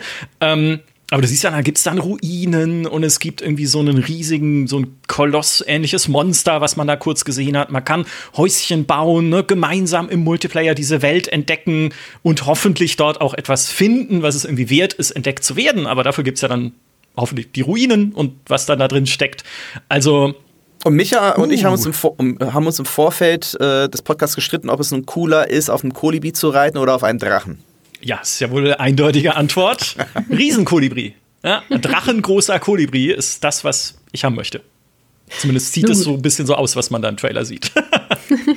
Aber ja, das ist ja auch, du kannst irgendwie Drachen reiten, es soll Fahrzeuge und Schiffe geben und solche Sachen. Also du kannst dich halt auch äh, durch diese Welt schneller bewegen als nur zu Fuß. Und also ich bin da, ich bin enormst gespannt. Mhm. Vor allem, ich meine, wenn Sie jetzt sagen, Sie sind noch ambitionierter als damals, dann wird es wieder wild. Aber eigentlich habe ich ja so ein bisschen, ihr habt es auch schon angerissen, die Hoffnung, dass Sie jetzt natürlich die Learnings aus No Man's Sky, aus dieser wirklich wilden und äh, abstrusen Entwicklungsgeschichte von No Man's Sky und nicht eingehaltenen Versprechungen und äh, zu hohen Maßstäben, die Sie sich selbst gesetzt ja, haben. Vor, vor allem ist es ja die gleiche Technologie. Sie, Sie setzen auf der Technologie auf und Sie haben die technischen Hürden jetzt schon über, überwunden. Ne? Also mhm. das, was sie, okay. das mhm. ne, mit den Fahrzeugen, mit dem Fliegen und so, das, das gibt's ja in No Man's Sky alles. Vieles, was sie jetzt versprechen für, ähm, für, für ihr neues Spiel, existiert so oder so ähnlich schon in, in No Man's Sky, weshalb ich da jetzt auch geneigter bin, da auch optimistisch zu, zu sein, dass sie es hinkriegen. Ja, und wenn sie es hinkriegen, wäre es halt schön für sie mal ein Großprojekt ohne Altlasten auch anzufangen. Weil No Man's Sky, du sagst es richtig, wir haben gerade neulich einen Talk darüber gehabt, ähm, wie No Man's Sky sich in den letzten Jahren weiterentwickelt hat und äh, wie es mittlerweile ist. Und No Man's Sky ist mittlerweile ein fantastisches Spiel und auch erfolgreich, würde ich sagen. Aber es ist natürlich weniger erfolgreich, als es hätte sein können, wenn es von Anfang an seine Versprechen gehalten hätte. Und No Man's Sky wird immer diese Altlast mit sich tragen, dass es immer Leute geben wird, die sagen werden, ah, aber das hatte so eine schwierige Entwicklungsgeschichte, das hatte so einen schwierigen Release, nee, da spiele ich jetzt nicht nochmal rein. Es wird immer diesen Ruf für immer mit sich tragen, leider, selbst wenn viele Leute sagen, ja, es ist jetzt ein wirklich gutes Spiel. Und ich hoffe einfach mal, dass das neue Projekt vielleicht wirklich einfach mal gut durchstartet und, und ohne Altlasten und einfach die Leute mitnehmen kann. Das wäre so ein bisschen die Hoffnung. Aber gut. Nächstes äh, Spiel, beziehungsweise nächste DLCs, die angekündigt wurden, nämlich für Final Fantasy 16 wurden gleich zwei DLCs angekündigt mit den Namen Echoes of the Fallen und The Rising Tide. Nehmen wir jetzt einfach mal so hin. Ja. Eins als Shadow Drop davon, ne? also direkt verfügbar. Ich, er hat mich jetzt daran erinnert, dass ich es noch durchspielen muss tatsächlich. Ich bin so bei 70, 80 Prozent. Ach, jetzt, ach, da war doch was. Hm. Weiterer Shadow Drop, nämlich The Finals. The Finals war ja äh, tatsächlich zuletzt das meistgewünschte Steam-Spiel. Das ist äh, dieser Zerstörungsshooter von den Battlefield-Machern und ist jetzt da. Ja. Wir können spielen. Ja, wir konnten es tatsächlich. nicht gemacht. Doch, also äh, ich also nicht wir. persönlich, aber wir konnten es tatsächlich im Vorfeld spielen. Also es gab mhm. auch einen, einen Presseevent, da war der Phil für uns dabei ähm, und hat dazu auch eine, einen umfassenden Artikel auf GameStar.de ähm, geschrieben. Und das ist ein super spannendes Projekt. Also, weil die, die KPIs, wie wir coolen Excel-Kids sagen, also äh, die Key Performance Indicators von diesem Spiel, die waren sehr, sehr positiv. Wenn sie den Launch einigermaßen hinkriegen, dann kann das ein richtig großes Ding sein. Es ist Free-to-Play, aber stand jetzt tatsächlich ein, mit einem sehr fairen äh, Free-to-Play-System, weil es tatsächlich ausschließlich Cosmetics sind. Muss man abwarten wie sich das entwickelt. Und ähm, beim Setting ne, ist ein bisschen Geschmackssache, wie es dieses TV-Show, coole Kids-Ding und man schießt auf Leute und dann kommen da Münzen raus. Ähm, aber rein spielerisch, ich habe dem Phil so ein bisschen über die Schulter geschaut, geht da schon ordentlich der Punk ab. Also gerade weil eben auch wirklich echt viel kaputt geht und das wirklich Teil der Spielmechanik ist, ähm, könnte es wirklich böse gesagt, das Battlefield sein, auf das viele jetzt seit doch einigen Jahren warten. Ja. Micha, du siehst auch tief emotional berührt aus. Du, ich würde sagen, da müssen mal Leute drüber reden, die es besser kennen als ich, äh, hier bei uns. Äh, schreibt in die Kommentare, ob ihr das mal sehen möchtet, hier bei uns als Talk, weil ich glaube, mhm. Phil, Phil Elsner, unser Kollege, äh, wird es spielen. Da oh, kannst ja. du von ausgehen. Oh ja. Auf jeden Fall. Ähm, ansonsten wurde noch gezeigt Monster Hunter Wilds, also oh, ja. ein, ein, neuer Teil für Monster Hunter. Äh, da ist eigentlich auch schon prädestiniert, dass wir mal Elena wieder hierher einladen müssen, weil die ist ja nun absolute Monster Hunter-Expertin und kann sehr viel mehr dazu sagen, als ich jemals dazu sagen könnte. Aber es scheint ja tatsächlich zumindest der nächste große Serienteil zu sein. Ich bin jetzt da auch nicht äh, der große Experte. Ich komme da immer nur durcheinander. Was ist jetzt ein, ein, richtiges Monster Hunter? Was ist nur so ein halbes? Was ist irgendwie ja. ein Ableger oder ein äh, Remake oder Kram? ähm, aber das, ja, und es sieht wieder schick aus. Also, hm. ja, Es, es sieht schick aus. Ich hoffe, also, beziehungsweise ich muss erstmal Jeff Keighley haten, weil er schon Gameplay davon gesehen hat was er auch auf der Bühne noch so nur so nebenbei einfließen lässt. Na, ich habe es ja schon im September gesehen. Und dann sagt auch hier äh, der Producer, glaube ich, von Capcom nochmal, na, wir haben es ja auch schon gezeigt. Dann zeigt es uns doch auch. Ja, aber nee, wird erst nächstes Jahr im Sommer dann wohl soweit sein. Äh, was ich nur hoffe, ich habe Monster Hunter World ja versucht, auch für den Podcast, den wir gemacht hatten, ein bisschen zu spielen und habe es auch gespielt. Und ui, was es wirklich bräuchte, meiner Ansicht nach Monster Hunter. Ich meine nicht, dass das eine erfolglose Serie wäre. Monster Hunter World hat sich irgendwie über 20 Millionen Mal verkauft und so. Ähm, aber was es für mich bitte gerne bräuchte, wäre halt einfach mehr Zugänglichkeit. Gerade was Interface angeht oder überhaupt dieses Look und Feel. Japanische Spiele sind da oft sehr clunky.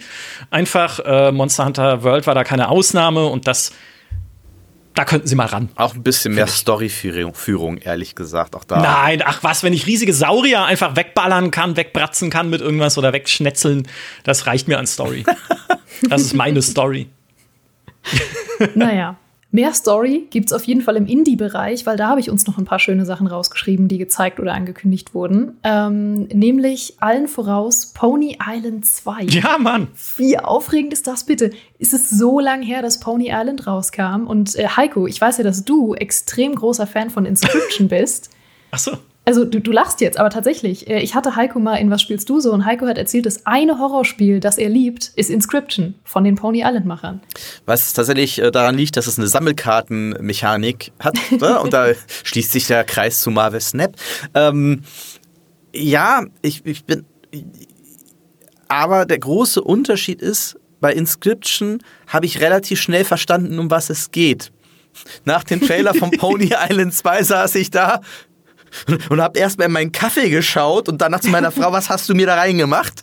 äh, unfassbar. Was, was, Ja. was, was, ist das? Was soll das? Also genauso muss ein Pony Island 2 Trailer aussehen Ja, voll. Für, für mein Empfinden. Äh, der Style sah unglaublich cool aus. Es war so ein Mix aus einem richtig schicken so Arcade-Spiel-Look, ähm, aber auch mit 3D-Sequenzen und auch so Videosequenzen gemixt und bestimmt noch mehr als das, weil äh, ja schon Pony Island 1 äh, so mit, mit Genres gespielt hat und mit, äh, mit verschiedenen Looks gespielt hat. Und es sah so wild und unverständlich aus. Ähm, es kann nur ein Blast werden an der Stelle. Ja, ich habe diesen Trailer gesehen und mir gedacht, boah, das sieht ja total aus wie Pony Island. Oder so vom, vom, vom Look und Feel einfach, ne? Dieses auch Spielen mit dir, ne? Die Welt, die du siehst, ist nicht die Welt. Dieses, ne? Ich bin in deinem Kopf, du Penner. Ähm, Das Spiel hat mich auch angeschrien. Also der Trailer hat mich ja schon angeschrien. So, hab ich aber Ja. nichts gemacht. also, genau. Und da, dann dachte ich mir, oh, das ist wie Pony. Und dann mit Pony Island 2. Ja, okay, alles klar. Gerne. Ja. Also, Super cool. Gerne. Wahnsinnig gespannt drauf, äh, weil Pony Island war ja so eine der paar großen Erschütterungen in der Indie-Branche, könnte man fast sagen, wo wirklich äh, auch mehr Leute mal aufmerksam drauf geworden sind. Und ich hoffe einfach, dass sie es wieder schaffen. Also, dass sie wieder nochmal überraschen können, weil ich meine, sie können jetzt nicht einfach nochmal den Pony Island 1 Twist machen, aber ja, genau, ich das glaube, habe ich auch gedacht. Ja. Ja. Aber sie haben ja auch bei Inscription haben sie ja auch noch mal irgendwie einen ganz frischen Twist hinbekommen. Deswegen bin ich einfach mal zuversichtlich, dass sie eine gute Idee hatten Mhm. und dass sie das nicht umsonst gemacht haben. Ja. Ähm, so, dann wurde noch gezeigt äh, Harmonium the Musical. Das sah unglaublich charmant aus, nämlich wie ein spielbarer Disney-Film. Ja, voll. Ich finde es, also ich finde es auch sehr schön, dass auch so ein Spiel einen Platz bekommt bei den Game Awards zwischen diesen ganzen Sci-Fi-Action-Schnetzelspielen, die wir halt gesehen haben. Aber genau, das ist ein Spiel über ein gehörloses Mädchen, das Musik komponiert. Und es sieht wirklich aus, auch der Gesang natürlich in dem Trailer, wie ein spielbarer Disney-Film. Toll. Ja. Also ja, ist auch so ein bisschen, ist ein, ein eher was Kleines, ne, denke ich, aber es ist auch, da kriegst du auch Gänsehaut, wenn du das siehst. Ich bin mir nicht mehr sicher, also das, ach da, ich möchte mehr wissen über dieses Spiel. Ich bin mir nicht mehr, äh, nicht mal sicher, ob es wirklich so klein ist, weil vielleicht Ja. habt ihr das gesehen, Kann da sein. steckt Netf- Netflix dahinter.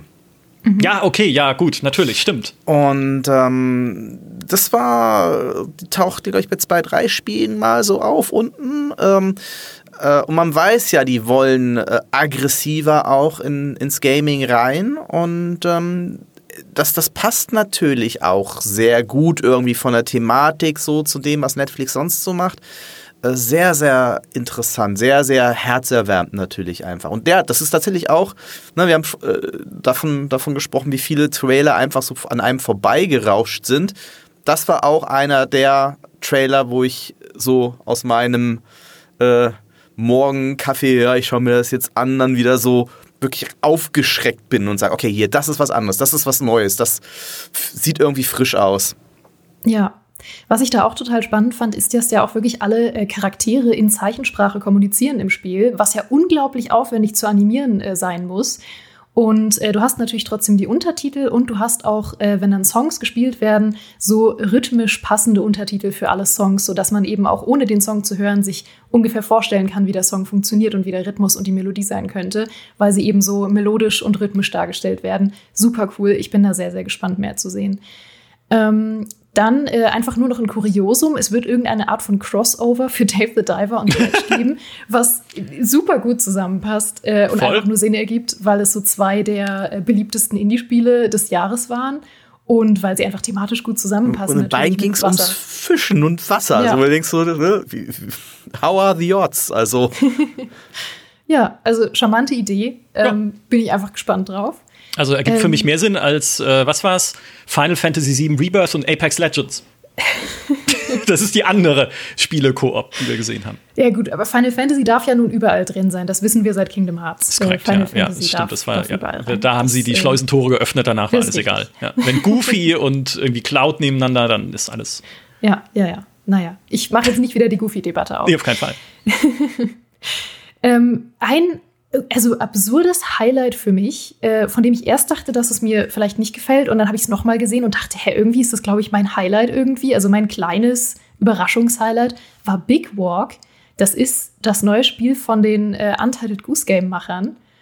Und ich dachte erst irgendwie, ja, keine Ahnung, der, der Style war jetzt nicht so meins, weil es sah jetzt nicht besonders hübsch aus auf den ersten Blick und dachte so, hm, was soll das jetzt sein?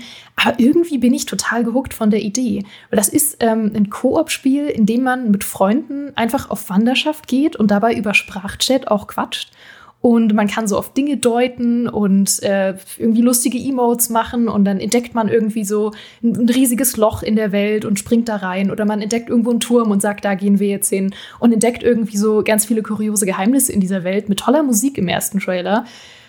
Und irgendwie, also es sieht halt aus wie Journey in lustig. Ein bisschen, ja.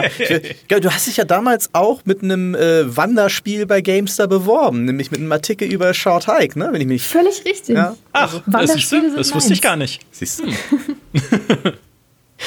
Ja, also da bin ich einfach irgendwie gespannt drauf, weil ich mochte Untitled Goose Game ähm, und irgendwie habe ich das Gefühl, das könnte eine Lücke in meinem Herzen füllen, von der ich nicht wusste, dass sie da ist, weil ich total gerne im Koop äh, mit Leuten einfach rumwandern spielen. Zuletzt in Walheim habe ich das festgestellt, dass ich da unglaublich gern einfach mit meinen Freunden im Koop rumgewandert bin und dabei gequatscht habe. Also da bin ich sehr, sehr gespannt drauf. Ich finde die Vögel nicht schön.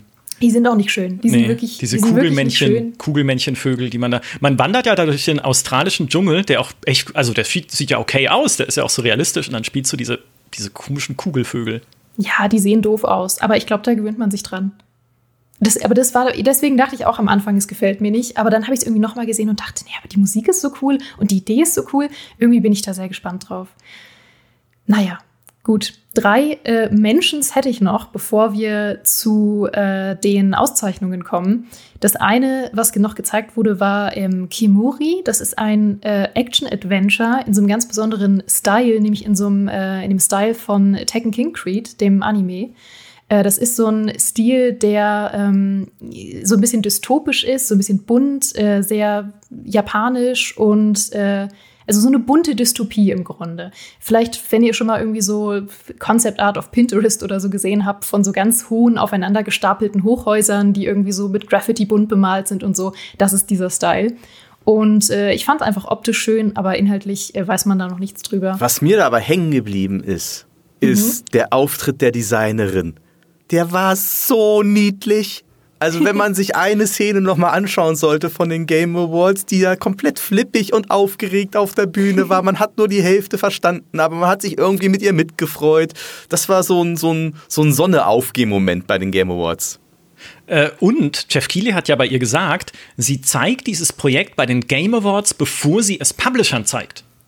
Mhm. Was ich eine interessante Formulierung fand, dass man ne, dort quasi eine Premiere eines Prototypen macht und dann hinterher, also würde ich jetzt denken, wenn man es schon so formuliert, zu Publishern geht und sagt, wollt ihr nicht das Spiel von den Game Awards mitfinanzieren? Mhm. Also es ist eine interessante Art einfach. Eigentlich Fun Fact, das hat CD-Projekt beim allerersten Witcher auch so gemacht. Die haben, die haben erst das Spiel der Presse gezeigt und gesagt, hey, das haben wir vor und sind dann damit äh, im Anschluss mit dem Presseecho zu den Publishern gegangen, um das dann halt und deswegen haben sie sich dann auch für die unterschiedlichen Territories und das ist für mich eins der versteckten Erfolgsgeheimnisse von CD Projekt, nämlich dass sie sich immer unterschiedliche Publisher gesucht haben für die unterschiedlichen Länder und immer die Markenrechte behalten haben dabei. Mhm. Das stimmt. Das ist tatsächlich spannend. Und darüber können wir gleich, das passt eigentlich gut zu dem Punkt, den ich gleich noch habe. Äh, das, das merken wir uns vor. Wir machen, wir machen eine Nadel rein, wie man äh, absolut korrekt übersetzt auf Deutsch sagt. Ähm, ich will noch kurz erwähnen, dass noch äh, ein neues Spiel von den Ori-Machern gezeigt wurde, nämlich No, There, no Rest for the Wicked. Ja, das, das musst du lang erwähnen, weil das war tatsächlich also man muss ja immer dazu sagen, wir wissen ja bei ein paar Sachen schon vorher, dass es passiert, ne? weil wir schon mhm. hinter den Kulissen halt Dinge erfahren und auch schon vorbereiten können, ne? so wie das Interview mit James Olin und auch äh, da wussten wir schon, dass ein neues Spiel kommt von den Moon Studios, ne? von dem, dem Ori-Kollektiv, äh, was es damals gemacht hat. Aber ich wusste nicht, also ich hatte das gehört, dass uns das schon zugetragen wurde, aber ich wusste nicht, was es wird. Und dass es aber ein Action-Rollenspiel ist mit dieser liebevollen Zeichengrafik, die wir da in diesem, in diesem Trailer sehen. Und gleichzeitig auch wieder diese Mischung aus, hey, es ist wunderschön, aber es ist auch düster, weil der König stirbt in diesem Fantasy-Reich und da äh, grassiert irgendwie eine Seuche, aber du erforscht halt dann trotzdem diese schönen Landschaften und kannst noch ein eigenes Haus einrichten in der Heimatstadt, was ja immer schön ist, wo man dann fischen und äh, Felder anlegen und, und äh, Mahlzeiten kochen kann und sowas. Also so ein bisschen Housing- und Farming-Simulation steckt da auch noch drin. Und es ist auch noch Koop. Da dachte ich mir, okay, das ist nicht das neue Spiel, was ich äh, von den Ori-Leuten erwartet hätte, sondern hey, es ist mehr und irgendwie cooler. Aber es ist tatsächlich ein Spiel, das, bei, das sie eigentlich auch schon immer machen wollten. Also an dem Ding äh, schrauben die schon seit im Grunde genommen, äh, zumindest konzeptionell, seit Gründung der, der Moon Studios schon. Und äh, ja, mit einem sehr, sehr düsteres Action-Rollenspiel. Ähm, also ähm, ja, auf, je auf jeden Fall interessant. Und ich meine, dass sie es qualitativ drauf haben, haben sie jetzt ja schon zweimal mehr als eindrücklich bewiesen. Ja, mhm. es ist nur leider auch äh, Ausdruck eines neuen Trends, auf den wir aufpassen müssen, wenn wir Sachen googeln, nämlich dass Spiele dieselben Titel tragen inzwischen wie Filme. Es gab einen Film, der hieß No Rest for the Wicked, es gab einen Film, der heißt Harmonium, es gab einen Film, der heißt Last Sentinel, äh, zumindest im englischen Original. Bei uns hieß er, glaube ich, Last Contact. Ähm, aber jetzt musst du da auch noch drauf gucken, wenn du irgendwie was bei Google eingibst. Hey, No Rest for the Wicked. Hä, was ist denn das jetzt? Hä, was? Hä? Actionfilm mit irgendwie. Ja, naja, und wie sieht ja, das in 200 Detail. Jahren aus, wenn wirklich jeder Titel schon fünfmal benutzt wurde? Ja, genau, ja. Da gibst du einen Big Walk und dann hast du irgendwie einen Film mit Nicolas Cage über das Spazierengehen. Ey, würde ich gucken. Würde ja, ich voll. absolut gucken. Absolut. Ich habe mir, ich meine, ich habe mir einen Film angeguckt, in dem Nicolas Cage kein einziges Wort redet und gegen Animatronics kämpft. Ich würde mir den angucken. Absolut. Hm. Naja, eine Sache, die ich noch loswerden will, weil ich sie kurios fand, äh, ist, dass fünf Sega-Remakes angekündigt wurden. Wahnsinn. Unter ja. anderem Crazy Taxi. Wie schön ist das? Crazy Taxi habe ich auf der Sega Dreamcast rauf und runter gespielt. Ich gebe es offen mhm. zu. Ja, verrückt. Verrückt und äh, Streets of. Oh Gott, ich kann nicht mehr reden vor Aufregung. Streets of Rage, Golden Axe, Shinobi und Chat Set Radio waren die anderen vier. Ähm, und das ist, äh, das finde ich ganz spannend, was so Segas Strategie angeht, weil sie ja auf der einen Seite halt AAA machen wollen, ne, und auf der anderen Seite machen sie diese Liebhaber-Neuauflagen für alte Leute. So, Streets of Rage, weiß ich, ist, ein, ist ein, eines der, ja, hallo, ja, wie uns, genau. äh, bei Streets of Rage weiß ich, das ist eines der Lieblingsspiele von Christian Schmidt, unserem ehemaligen Kollegen bei der GameStar, heute bei Stay Forever, spielt es irgendwie jedes Weihnachten mit seinem Bruder. Liebe Grüße. Ja, jetzt hast du bald ein neues. Und das Problem ist dann nämlich, oh, wenn das scheiße wird. Ne? Weil das ist immer die Gefahr, wenn man so gerade nostalgisch aufgeladene Sachen, auch ein Golden Axe oder so, wenn man die neu auflegt, oh, da kann so viel schief gehen. Golden Axe, also, ich, Golden Axe ist wahrscheinlich eins der Spiele, das ich am meisten durchgespielt habe.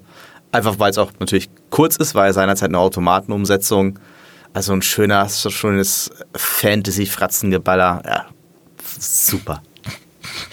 Ja, ich war als Kind absurd äh, besessen von Crazy Taxi, das kann ich an der Stelle sagen. Ähm, ich, bin, ich bin extrem hyped darauf, das einfach nochmal anzuschmeißen. Wahrscheinlich nur für einen Abend und dann ist es auch auserzählt, aber ich freue mich einfach auf diesen Abend, wenn das kommt. Und dann werde ich das auf jeden Fall nochmal spielen. So, es gab noch ein paar mehr Ankündigungen, aber das waren, glaube ich, die wichtigsten, über die wir auf jeden Fall was loswerden mussten. Und ähm, wie machen wir es am besten? Wir schwenken jetzt erstmal rüber zu den, äh, zu den Auszeichnungen und dann kommt noch mal unsere kleine Analyse dazu, oder? Machen wir ja. so. Ich hätte gesagt, wir machen es einfach wie Jeff Keighley und rattern die Auszeichnungen runter, weil es ist ja eh keine Preisverleihung, ja. sondern eine Trailer-Show. Die, die Redeanteile jetzt hier in diesem Talk entsprechen denen bei den Game Awards selbst, was irgendwie Trailer angeht und was Game Awards angeht. Ja, ich fürchte, wir müssen es jetzt wirklich so machen, weil wir jetzt ah. viel länger, als ich erwartet habe, über die Ankündigung gesprochen haben, weil sie einfach so spannend waren. Ja. Aber gut, wir fangen an mit Spiel des Jahres, was natürlich eine also absolut gigantische Überraschung war. Da hat niemand mit gerechnet, aber meine Güte, Baldur's Gate 3. Ja, ich finde, also generell finde ich, ne, Baldur's Gate 3 hat irgendwie Spiel des Jahres gewonnen. Sie haben natürlich den äh, Players Voice Award gewonnen, der von der Community gewählt wird. Sie haben mit Neil Newborn, äh, Newborn? No, der, der, der, mit dem Sprecher von Astarion den äh, das Best Performance gewonnen. Ähm, Auch verdient verdienterweise. Gleichzeitig hat Alan Wake irgendwie äh, beste Game Direction, also was so Vision und Innovation angeht, gewonnen. Beste Erzählung und beste Art Direction, also auch drei Preise. Und beides sind Spiele, die Anfang des Jahres keiner auf dem Zettel gehabt hätte. Und das, also, das finde ich, find ich in diesem Jahr sowas von erwähnenswert, weil was für ein Blockbuster-Jahr das war. Und dann setzen sich aber zwei Spiele durch, die irgendwie und das mag jetzt kitschig und pathetisch klingen, aber die irgendwie so das Herz am richtigen Fleck haben und sich so ähm, auch Dinge trauen, die sich der vermeintliche Blockbuster-Mainstream so nicht mehr traut und haben damit so einen Impact gehabt und auch so die Herzen ähm, ja so übergreifend äh, erobert, egal ob es jetzt wirklich Spielerinnen und Spieler oder auch das äh, die, die Games-Journalie war, das finde ich schon bemerkenswert. Ich meine, gegen was sind sie angetreten? Ja, gegen den gegen den Zelda, gegen den Spider-Man, äh, gegen den Starfield, lol. Ähm, ähm, gegen Super Mario Bros. Wonder. Das ist Wahnsinn. Mhm. Ja, und ich habe gelogen, weil Baldur's Gate 3 hat noch drei Preise mehr bekommen, nämlich beste Community-Unterstützung, bester Multiplayer. Multiplayer! Mhm. Ja, für also da gehe ich nicht mit. Für ja, ich, naja, aber es ist witzig. Ähm, mhm. Aber trotzdem, ne, sie haben sich durchgesetzt gegen Diablo 4, Party Animals, Street Fighter 6 und Super Mario Bros. Kollege äh, von uns Wonder. hat es komplett im Koop durchgespielt mit äh, zwei anderen Leuten, die gesamte Kampagne. Ja. Und ja. bestes Rollenspiel haben sie auch noch gewonnen. Ich meine, man muss dazu sagen, unser ursprünglicher Test von Baldur's Gate 3 hat ja auch zu großen Teilen im Koop mhm. stattgefunden. Und ich kann nicht nachvollziehen, also ich übertreibe jetzt, ne? Aber ich bin überrascht, dass es trotzdem noch so eine hohe Wertung bekommen hat, weil der Koop-Modus regt mich wirklich auf an Baldur's Gate. da gehe ich nicht mit. Da gehe ich überhaupt nicht mit, dass das das beste Multiplayer-Spiel sein soll. Weil natürlich macht es irrsinnig viel Spaß, das im Koop zu spielen. Es ist super toll, das im Koop zu erleben, prinzipiell. Aber in den Modus ist leider weniger Liebe geflossen, als ich mir gewünscht hätte. Vor allem und auch weniger, als ich es eigentlich schon kenne von Larian, weil die hatten schon tolle Ideen für Koop-Modi in äh, Divinity Original Sin. Und die haben sie jetzt leider nicht mehr umgesetzt in Baldur's Gate 3. Und ich hoffe sehr, dass sie an dem Koop-Modus nochmal arbeiten, weil es ist eigentlich so schön, das im Koop zu spielen. Da musste ich mich kurz aufregen. Ja, ja Habe ich aber habe hab ich eigentlich gerade zweimal bestes Rollenspiel gesagt? Habe ich, hab ich gerade gesagt, Baldur's Gate 3 hat es gewonnen. Und übrigens haben sie auch bestes Rollenspiel gewonnen. Das ich hat nämlich einen Grund. hat zugehört. Ja, ist, ist egal. Ja, wahrscheinlich hört zu dem Zeitpunkt keiner mehr zu. Aber bestes Rollenspiel ist die traurigste Kategorie des Jahres für mich weil natürlich Baldur's Gate 3 da vollkommen zurecht gewonnen hat. Aber es steht am Ende der nominierten Liste ganz alleine und verlassen, traurig schaukelnd, während ein, ein Blatt über den äh, Platz weht. Wenn ihr jetzt das Simpsons-Meme mit Millhouse im Kopf habt, genau darauf spiele ich an. Starfield! Und Starfield hat für mich den traurigsten Trailer gezeigt bei diesen ganzen Game Awards. Es gab nämlich einen kleinen Trailer, in dem sie Zitate zeigen der Presse, wo sie als Meisterwerk, Meisterstück bezeichnet werden. Dann gibt es einen Bildschirm, der all ihre 10 von 10, 9,5 von 10 Wertungen auflistet, die sie weltweit eingefahren haben. Nicht bei GameStar, wir haben 81 gegeben, ne, das nochmal kurz in Erinnerung gerufen, aber so nochmal gezeigt, hey, so viele Leute lieben uns, so viele Leute geben uns tolle Wertungen. Aber wir beglückwünschen natürlich alle Nominierten und feiern diese Industrie mit euch zusammen. Und ja, es mag nicht so bitter gemeint sein, wie es sich für mich liest, aber in dem Moment, weil es ist einfach so ein, naja, habt ihr Spaß bei eurer Preisverleihung? Wir sind ja nicht dabei so richtig, ne? wir sind ja nur nominiert bei einem Preis. aber, naja, aber äh, wir haben trotzdem geile Wertungen bekommen und Leute haben gesagt, wir sind Meisterwerk. So. Ja. Ich, ich, muss aber das nächste Protokoll geben, dass ich gerade äh, auch sehr äh, viel Spaß mit äh, Starfield habe. Das ist, äh, ich verstehe schon, was man an diesem Spiel alles kritisieren kann und das ist auch, ich stehe auch komplett hinter unserer Wertung. Aber es hat für mich sowas, es ist super, für mich ein super Feierabendspiel, weil es sowas Meditatives hat. Ja, ich finde, Starfield ist gleichzeitig das mutigste und mutloseste Spiel ja. dieses Jahres. Ja. Das mutigste, weil sie einfach nicht den sicheren Weg gegangen sind und neues Elder Scrolls oder Fallout gemacht haben. Natürlich, um ihren Online-Spielen nicht in die Quere zu kommen, ne, mit Fallout 76 und ESO, was sehr erfolgreich läuft. Also sie haben dann schon natürlich bewusst gesagt, okay, wir brauchen irgendwie eine neue Marke, damit sich das gegenseitig nicht in die Quere kommt mit unseren Singleplayer-Spielen. Nichtsdestotrotz das war nicht der sichere Weg, den sie gegangen sind. Deswegen mutig, mutlos leider dann in der Ausführung. Weil das, was sie halt am Ende aus dem Weltraumreisen gemacht haben, mit, seinen, äh, mit seiner Zerstückeltheit, ne, ähm, was sie draus gemacht haben beim Thema Erzählung, Quests, äh, Planetenbefüllung, ja, die sich leider wiederholt, auch nach einer gewissen Zeit mit Schauplätzen, die man schon gesehen hat. Aber denkst du, ah, da wäre in allem noch so viel mehr Coolness gegangen. Mhm. Ach, das ist meine Zerrissenheit beim Thema Starfield einfach. Ja, und es ist auch einfach, äh, man sieht daran auch einfach immer so gut, das sieht man generell, glaube ich, jedes Jahr an den Game Awards einfach, wie das Jahr gelaufen ist. Das ist immer so total stellvertretend dafür, für was gab es dieses Jahr. Weil du sagst es äh, völlig richtig, Heiko, wie spannend das einfach ist zu gucken, wo Sachen nominiert waren und wo Sachen auch komplett hinten runtergefallen sind, wie Zelda. Zelda ist komplett hinten runtergefallen und man hätte niemals damit gerechnet, als es hieß, äh, Zelda kommt 2023, dass das bei den Game Awards so nischig irgendwie nur als bestes Action-Adventure, so, ja, ist ein gutes Action-Adventure. Es ist ein, das ist ein unfassbar geniales Spiel, muss ich auch nochmal äh, sagen. Aber in diesem Jahr, es war halt einfach auch ein unfassbares Jahr. Ja, also wirklich. Und man sieht es halt daran, ne? ich meine, 2021 ist zuletzt It Takes Two Spiel des Jahres geworden. Völlig verdient, meiner Meinung nach. Aber It Takes Two hätte überhaupt keine Chance gehabt dieses Jahr. Das wäre das wär ja nicht mal wahrscheinlich nominiert worden, äh, neben einfach all den Sachen, die da gekommen sind und die einfach vor allem auch Sachen, die Anfang des Jahres gekommen sind, total verdrängt haben. Ja, wobei ich jetzt aber noch mal kurz auf Zelda rumtreten muss. Ich habe das abgebrochen irgendwann, weil mir dieses Bauen auf den Zeiger gegangen ist. Ähm, ich, ich finde, was sie mit der Welt machen, ist toll. Da ist so viel drin versteckt, so viele Sachen, die man entdecken kann. Ähm, auch wenn es die Welt ist, die wir schon kennen, aber jetzt natürlich noch mit Inseln im Himmel und Untergrund und so, okay. Äh, aber ich will mir kein Flugzeug bauen müssen. Ich hasse es, auch wenn man irgendwann die Baupläne einfach äh, abpausen kann, sozusagen. Ah, ich mag diese Mechanik nicht. Ähm, deswegen habe ich aufgehört. Ja, ja. verstehe ich. Mein Spiel ist es auch nicht. Äh, das liegt aber auch bei mir wirklich nur daran, dass ich jedes Zelda immer nur mit Zelda Majora's Mask vergleiche. Und ich habe es schon oft gesagt, ich verstehe, dass das keine objektive Meinung ist. Aber ich weiß einfach, dass es objektiv ein sehr, sehr gutes Spiel ist und äh, in einem anderen Jahr ähm, sehr viel präsenter auch Ende des Jahres noch gewesen wäre. Aber dadurch, was einfach äh, vor allem alles in Sommer und Herbst noch passiert ist, ähm, ist es komplett untergegangen. Ähnlich Diablo 4 ist eigentlich äh, während einem anderen Jahr der Release des Jahres gewesen und ist jetzt zu den Game Awards schon wieder in den Hintergrund getreten. Ja, ich glaube, Diablo 4 äh, steht sich selber ein bisschen auf, der, auf dem Umhang, auf der Schleppe ich fange den Satz nochmal neu an. Ja, Diablo 4 hat halt ein. Diablo 4 ist ein bisschen der, der, der Preisvergabe-Bias, glaube ich. Weil wenn sie diesen Preis im Juni vergeben hätten, wäre Diablo 4 wahrscheinlich in vielen Kategorien präsenter gewesen. Ähm, nicht, dass es unbedingt gewonnen hätte, aber dass man es doch eher im Kopf gehabt hätte bei manchen Sachen. Aber weil man jetzt so sehr auch gesehen hat, ne, am Anfang alle gesagt, boah, es, es spielt sich geil, die Story-Kampagne ist cool, ne, ist gut inszeniert, es sieht gut aus, ähm, es steckt zumindest halt das, das Fundament drin für auch weitere coole Service-Abenteuer. Aber je länger du es gespielt hast, desto mehr hast du halt gemerkt, okay, ne, Season 1, hm, meh. Es sind so Mechaniken drin, wie die ganz vielen Attribute, die halt irgendwie die Waffen und die Ausrüstung haben können, wo du irgendwann denkst, so, brauchen wir die alle?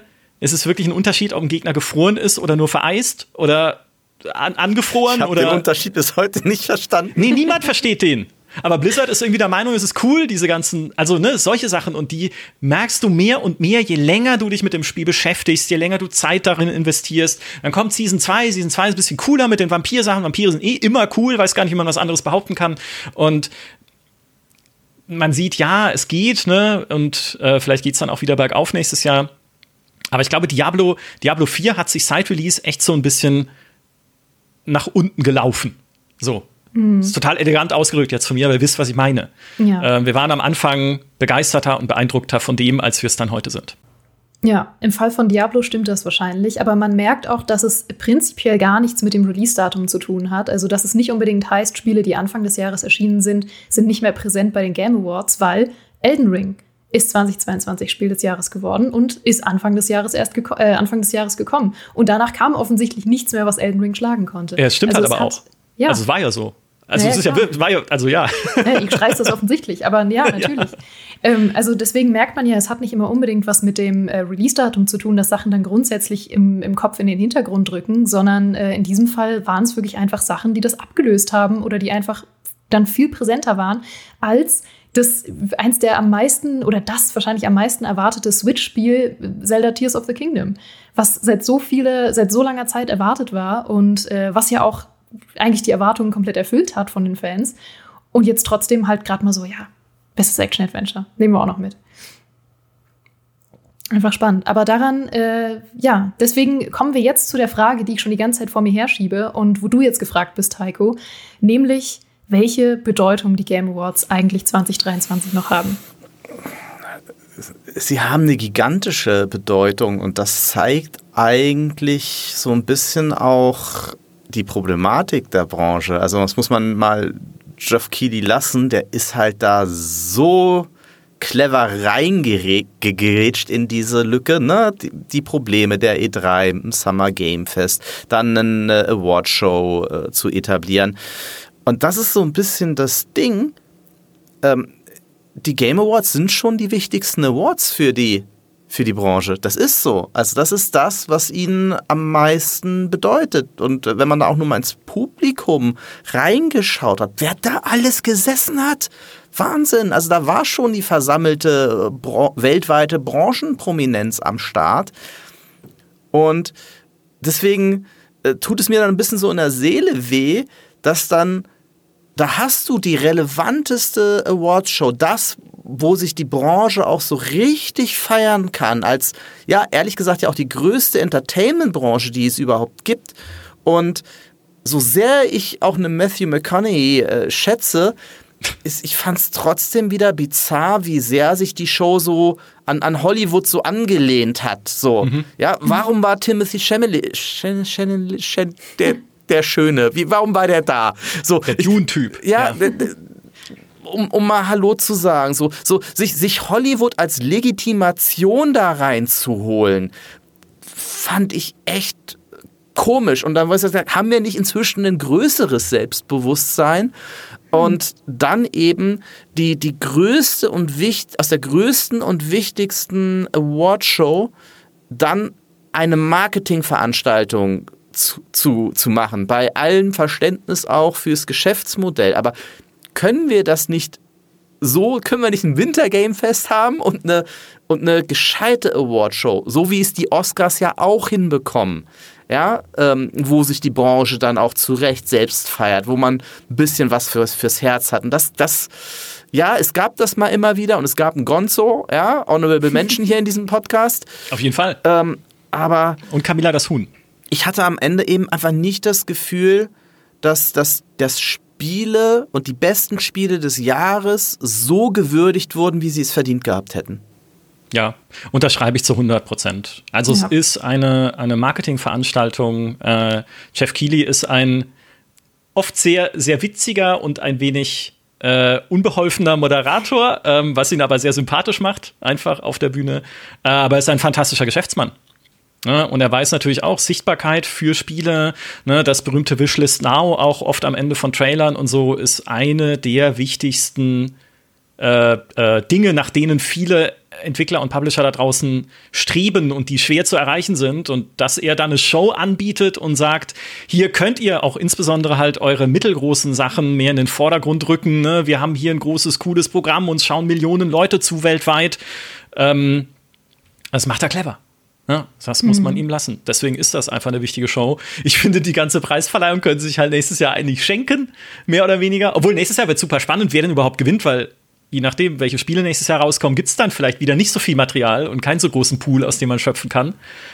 Aber das sehen wir nächstes Jahr. Aber das ist tatsächlich die Frage, welche Bedeutung hat es denn noch, überhaupt eine Auszeichnung zu bekommen für die Entwicklerstudios? Das darf man, das darf man überhaupt nicht unterschätzen. Im Gegenteil. Also ich merke es ja auch nach da, äh, daran immer wieder, ähm, wie, wie viel Wert nach wie vor ein, ein GameStar Printcover hat. Das ist so, wie, wir, es ist eine digitale Industrie, aber sich, ein, sich etwas an die Wand hängen oder an den Empfang stellen zu können, an dem das ganze Team jeden Tag vorbeigeht und eine Wertschätzung für die eigene Arbeit bekommt, gerade in der heutigen Zeit, ja, wo viele sich in erster Linie dann äußern, wenn sie was zu meckern äh, haben und eine gro derart große Wertschätzung zu bekommen auf internationaler Ebene, kann man überhaupt nicht, ja, überbetonen, wie wichtig das auch ist für die Moral und für das Selbstverständnis ähm, eines, eines Teams und eines Studios. Das ist super, super, super wichtig für die. Ja, mhm. und dann wenn sie da sind, haben sie acht Sekunden Zeit für eine Dankesansprache und dann werden sie von immer lauter werdender Musik von, von der, der, Bühne, Bühne gemobbt. Ja, Wahnsinn. von der Bühne gemobbt. Das, war, das war ja auch, das war, das war ja auch noch dein, das kann man vielleicht auch noch mal, wenn wir bei Honorable Mentions sind, bester Auftritt hatten wir schon Gonzo, ähm, äh, äh, beste Punchline. Ähm, hatte der Synchronsprecher von, von, ähm, von, von, von Kratos, als er dann meinte, ja, seine, seine Rede sei länger gewesen letztes Jahr als die, von, ja, ja. Als die Kampagne von Call of Duty. ja, den Witz haben wir hier auch noch nie gemacht. Nein. Aber äh, wir, können, wir können doch nicht aufhören, ohne vorher noch die Musical-Einlage von Alan Wake zu erwähnen, oder? Wenn wir schon über beste Auftritte sprechen. Ich weiß nur, dass Natalie total in einen Aufruhr war. Ja, äh, also gut, es ist auch, muss man auch mal sagen, eine der besten Spielszenen des, des, des letzten Jahres gewesen. Deswegen will ich es auch gar nicht mal so sehr spoilern. Das muss, äh, ist das, als ich, Natalie hat es halt gespielt, während ich hier mehr oder weniger gegenüber saß beim Test des Spiels und ich habe sie nur in einer äh, Tour jauchzen und juchzen gehört und äh, das ist jetzt der Grund, weshalb ich es halt spielen muss, obwohl es ein Horrorspiel ist. Hm. Micha, du schaust mit zusammengekniffenen Augen und Nasenlöchern. Ja, weil es mir genauso geht, leider. Äh, so viel Gutes, wie ich über Alan Wake äh, gehört habe. Mal abgesehen von vielleicht, ne, die Kämpfe sind relativ Standard und die ähm, diese Upgrade-Mechanik, wo man irgendwie Lunchboxen finden muss, finde ich halt einfach weird. Ähm, oder bräuchte ich auch nicht. Das sind halt so ein bisschen aufgesetzte Rollenspielsachen. Aber was da an, und das ist, finde ich, immer ein Qualitätsmerkmal für ein Spiel, was dann Überraschung drin steckt, an Vielfalt, an originellen Ideen, an Dingen, wo du einfach sagst, oh, was, das hätte ich jetzt nicht erwartet. Ne, das ist ja immer ein Qualitätsmerkmal für, für Spiele und für Spiele, die einem auch im Gedächtnis bleiben, mehr als dann vielleicht ein Diablo, was halt eher sehr gut ableistet, was es abzuleisten hat. Ne? Ähm, so über dieses Erwartbare hinauszugehen. Und da ist Max Payne, Max Payne ja, das andere Ding von Remedy, ihr wisst schon. Ich bin gespannt auf die Max Payne Remakes, die sie jetzt machen. Egal, äh, da ist Alan Musical. Wake 2. Ja, Max Payne das Musical. Da ist Alan Wake ja scheinbar ein, ein Paradebeispiel. Ja, das ist vielleicht aber auch noch mal ein bisschen so ein versöhnliches Fazit mhm. äh, der, der Game Awards, um auch da so den, den, den Bogen zu spannen zu dem, was wir am Anfang gesagt haben. Ich finde es sehr, sehr schön und sehr, sehr ermutigend für die Branche und hoffentlich auch ein wichtiges Zeichen an die Branche, wie sehr Originalität in diesem Jahr belohnt wurde. Und das ist ja nicht nur nur jetzt, ne, dass ein Baldur's Gate sich durchgesetzt hat oder ein Alan Wake, aber zum Beispiel, dass ein Hi-Fi Rush bei besten Audiodesign gewonnen hat, ist sowas von verdient, weil es einfach Audiodesign weitergedacht hat als andere. Dass bei beste Performance Neil Newborn gewonnen hat äh, für, für einen Charakter, der gar nicht äh, ambivalenter sein kann äh, in, in vielerlei Hinsicht, ja. Und eben nicht der ne, Hollywood-Schauspieler, obwohl Idris Elba, das, äh, Idris Elba das in Phantom Liberty ja auch fa fantastisch gemacht hat, ist auch ein äh, tolles Zeichen, dass ähm, wirklich, ähm, um da wieder positiv bei Best Ongoing Spiel, einen Cyberpunk gewonnen hat, ja. ein Singleplayer-Spiel, ja, das einfach diesen, diesen Schritt weitergegangen ist, wie man halt ein Spiel auch nochmal, ja, retten kann und wieder holen kann. Dass beim besten Community Support ein Singleplayer-Rollenspiel, ja, mit Koop-Modus, aber trotzdem gewonnen hat mit Baldur's Gate 3. Das sind einfach so, so ich finde, coole Botschaften an die Branche. Und ähm, das finde ich ist, ist, ein ganz wichtiges Learning aus den, aus den, ähm, aus den Game Awards, dass es dieses hey, versucht wieder Spiele weiterzudenken. Wir, wir, es, ist, es ist mehr möglich, als halt das Formelhaftige beizubehalten. Und es wird belohnt, es wird wahrgenommen. Nicht nur von der Jury, sondern eben auch von den, von den Spielenden. Amen. Und das ist mal ein Mic Drop. Ja, sehr schön. Schöner kann man es eigentlich nicht zusammenfassen. Und ich kann an der Stelle schon mal anteasen, dass äh, viele Sachen, die wir heute angedeutet haben, von wegen, wie soll es da nächstes Jahr weitergehen, ähm, wir bestimmt sehr, sehr bald besprechen werden bei Gamestar Talk, nämlich in unserem Jahresrückblick. Da könnt ihr euch schon mal drauf freuen, da können wir uns schon mal drauf freuen, weil das ist auch immer ein äh, Jahreshighlight zum Ende nochmal, den kleinen Rückblick äh, in Podcastform zu machen. Wenn ihr das nicht verpassen wollt, könnt ihr natürlich gerne ein Abo dalassen, entweder auf YouTube Gamester Talk und oder natürlich beim Gamester Podcast. Dann werdet ihr das auf jeden Fall erleben bald. Und Heike und Micha, es war wunderschön und äh, ein, ein, äh, ein wahres Fest, eine, eine wahre Awardshow mit euch, diese Awardshow-Revue passieren zu lassen. Ja, einen habe ich noch. Was zur Natürlich. Hölle war Kingdom of Stress? Kingdom of Stress, nur eine ganz kurze Szene mitten zwischen Trailern in diesen Game Awards, wo ein Held, so in Comic-Grafik, nach einer E-Zigarette greift, dann wird die irgendwie zu einem Drachen, dann siehst du diese, diese Einblendung Truth, Kingdom of Stress und dann die Einblendung, hm, Nikotinabhängigkeit macht Stress sogar schlimmer. Also war das jetzt eine Werbung für E-Zigaretten? War das eine Werbung gegen E-Zigaretten. Ich finde nichts dazu bislang im Internet. Vielleicht kommt es noch. Googelt es, wenn ihr das hier seht oder hört. Aber das war, ich, ich habe dann wirklich, was ist das? Was, was soll das sein? Und ja, es ist, also irgendwie ist, ja, keine Ahnung. Ja. Ja, schlimmer als. Jetzt lassen wir, äh, jetzt, jetzt lassen wir die Leute doch wieder verwirrt zurück. Ja, ja. So Heiko hat so schön beendet und dann kommst du wieder mit, mit deinen E-Zigaretten am Ende. Das ist. Ja. Ah, Denk mal drüber nach. Jedes Mal. mal Stoff zum Nachdenken. Macht gar nichts. Ich habe trotzdem sowieso noch einen kleinen äh, Tipp für euch da draußen zum Abschluss, nämlich, ähm, wenn ihr gerade in weihnachtlicher Stimmung seid, und das seid ihr natürlich, dann läuft bei uns bei GameStar aktuell noch unser jährlicher GameStar Adventskalender. In dem könnt ihr täglich äh, bis zum 24. Gaming-Preise im Wert von mehr als 15.000 Euro gewinnen. Also wenn euch dieses Jahr Jahr irgendwie noch niemand einen schönen Adventskalender geschenkt hat oder äh, ihr vergessen habt, einen zu kaufen oder ihr gerne mehrere Adventskalender habt oder einfach Lust habt mitzumachen, dann schaut sehr, sehr gerne mal vorbei bei gamester.de slash Adventskalender. Und damit sage ich vielen, vielen Dank fürs Zuschauen oder Zuhören. Vielen Dank euch beiden und wir hören uns hier alle sehr bald wieder. Macht's gut. Ciao. Tschüss.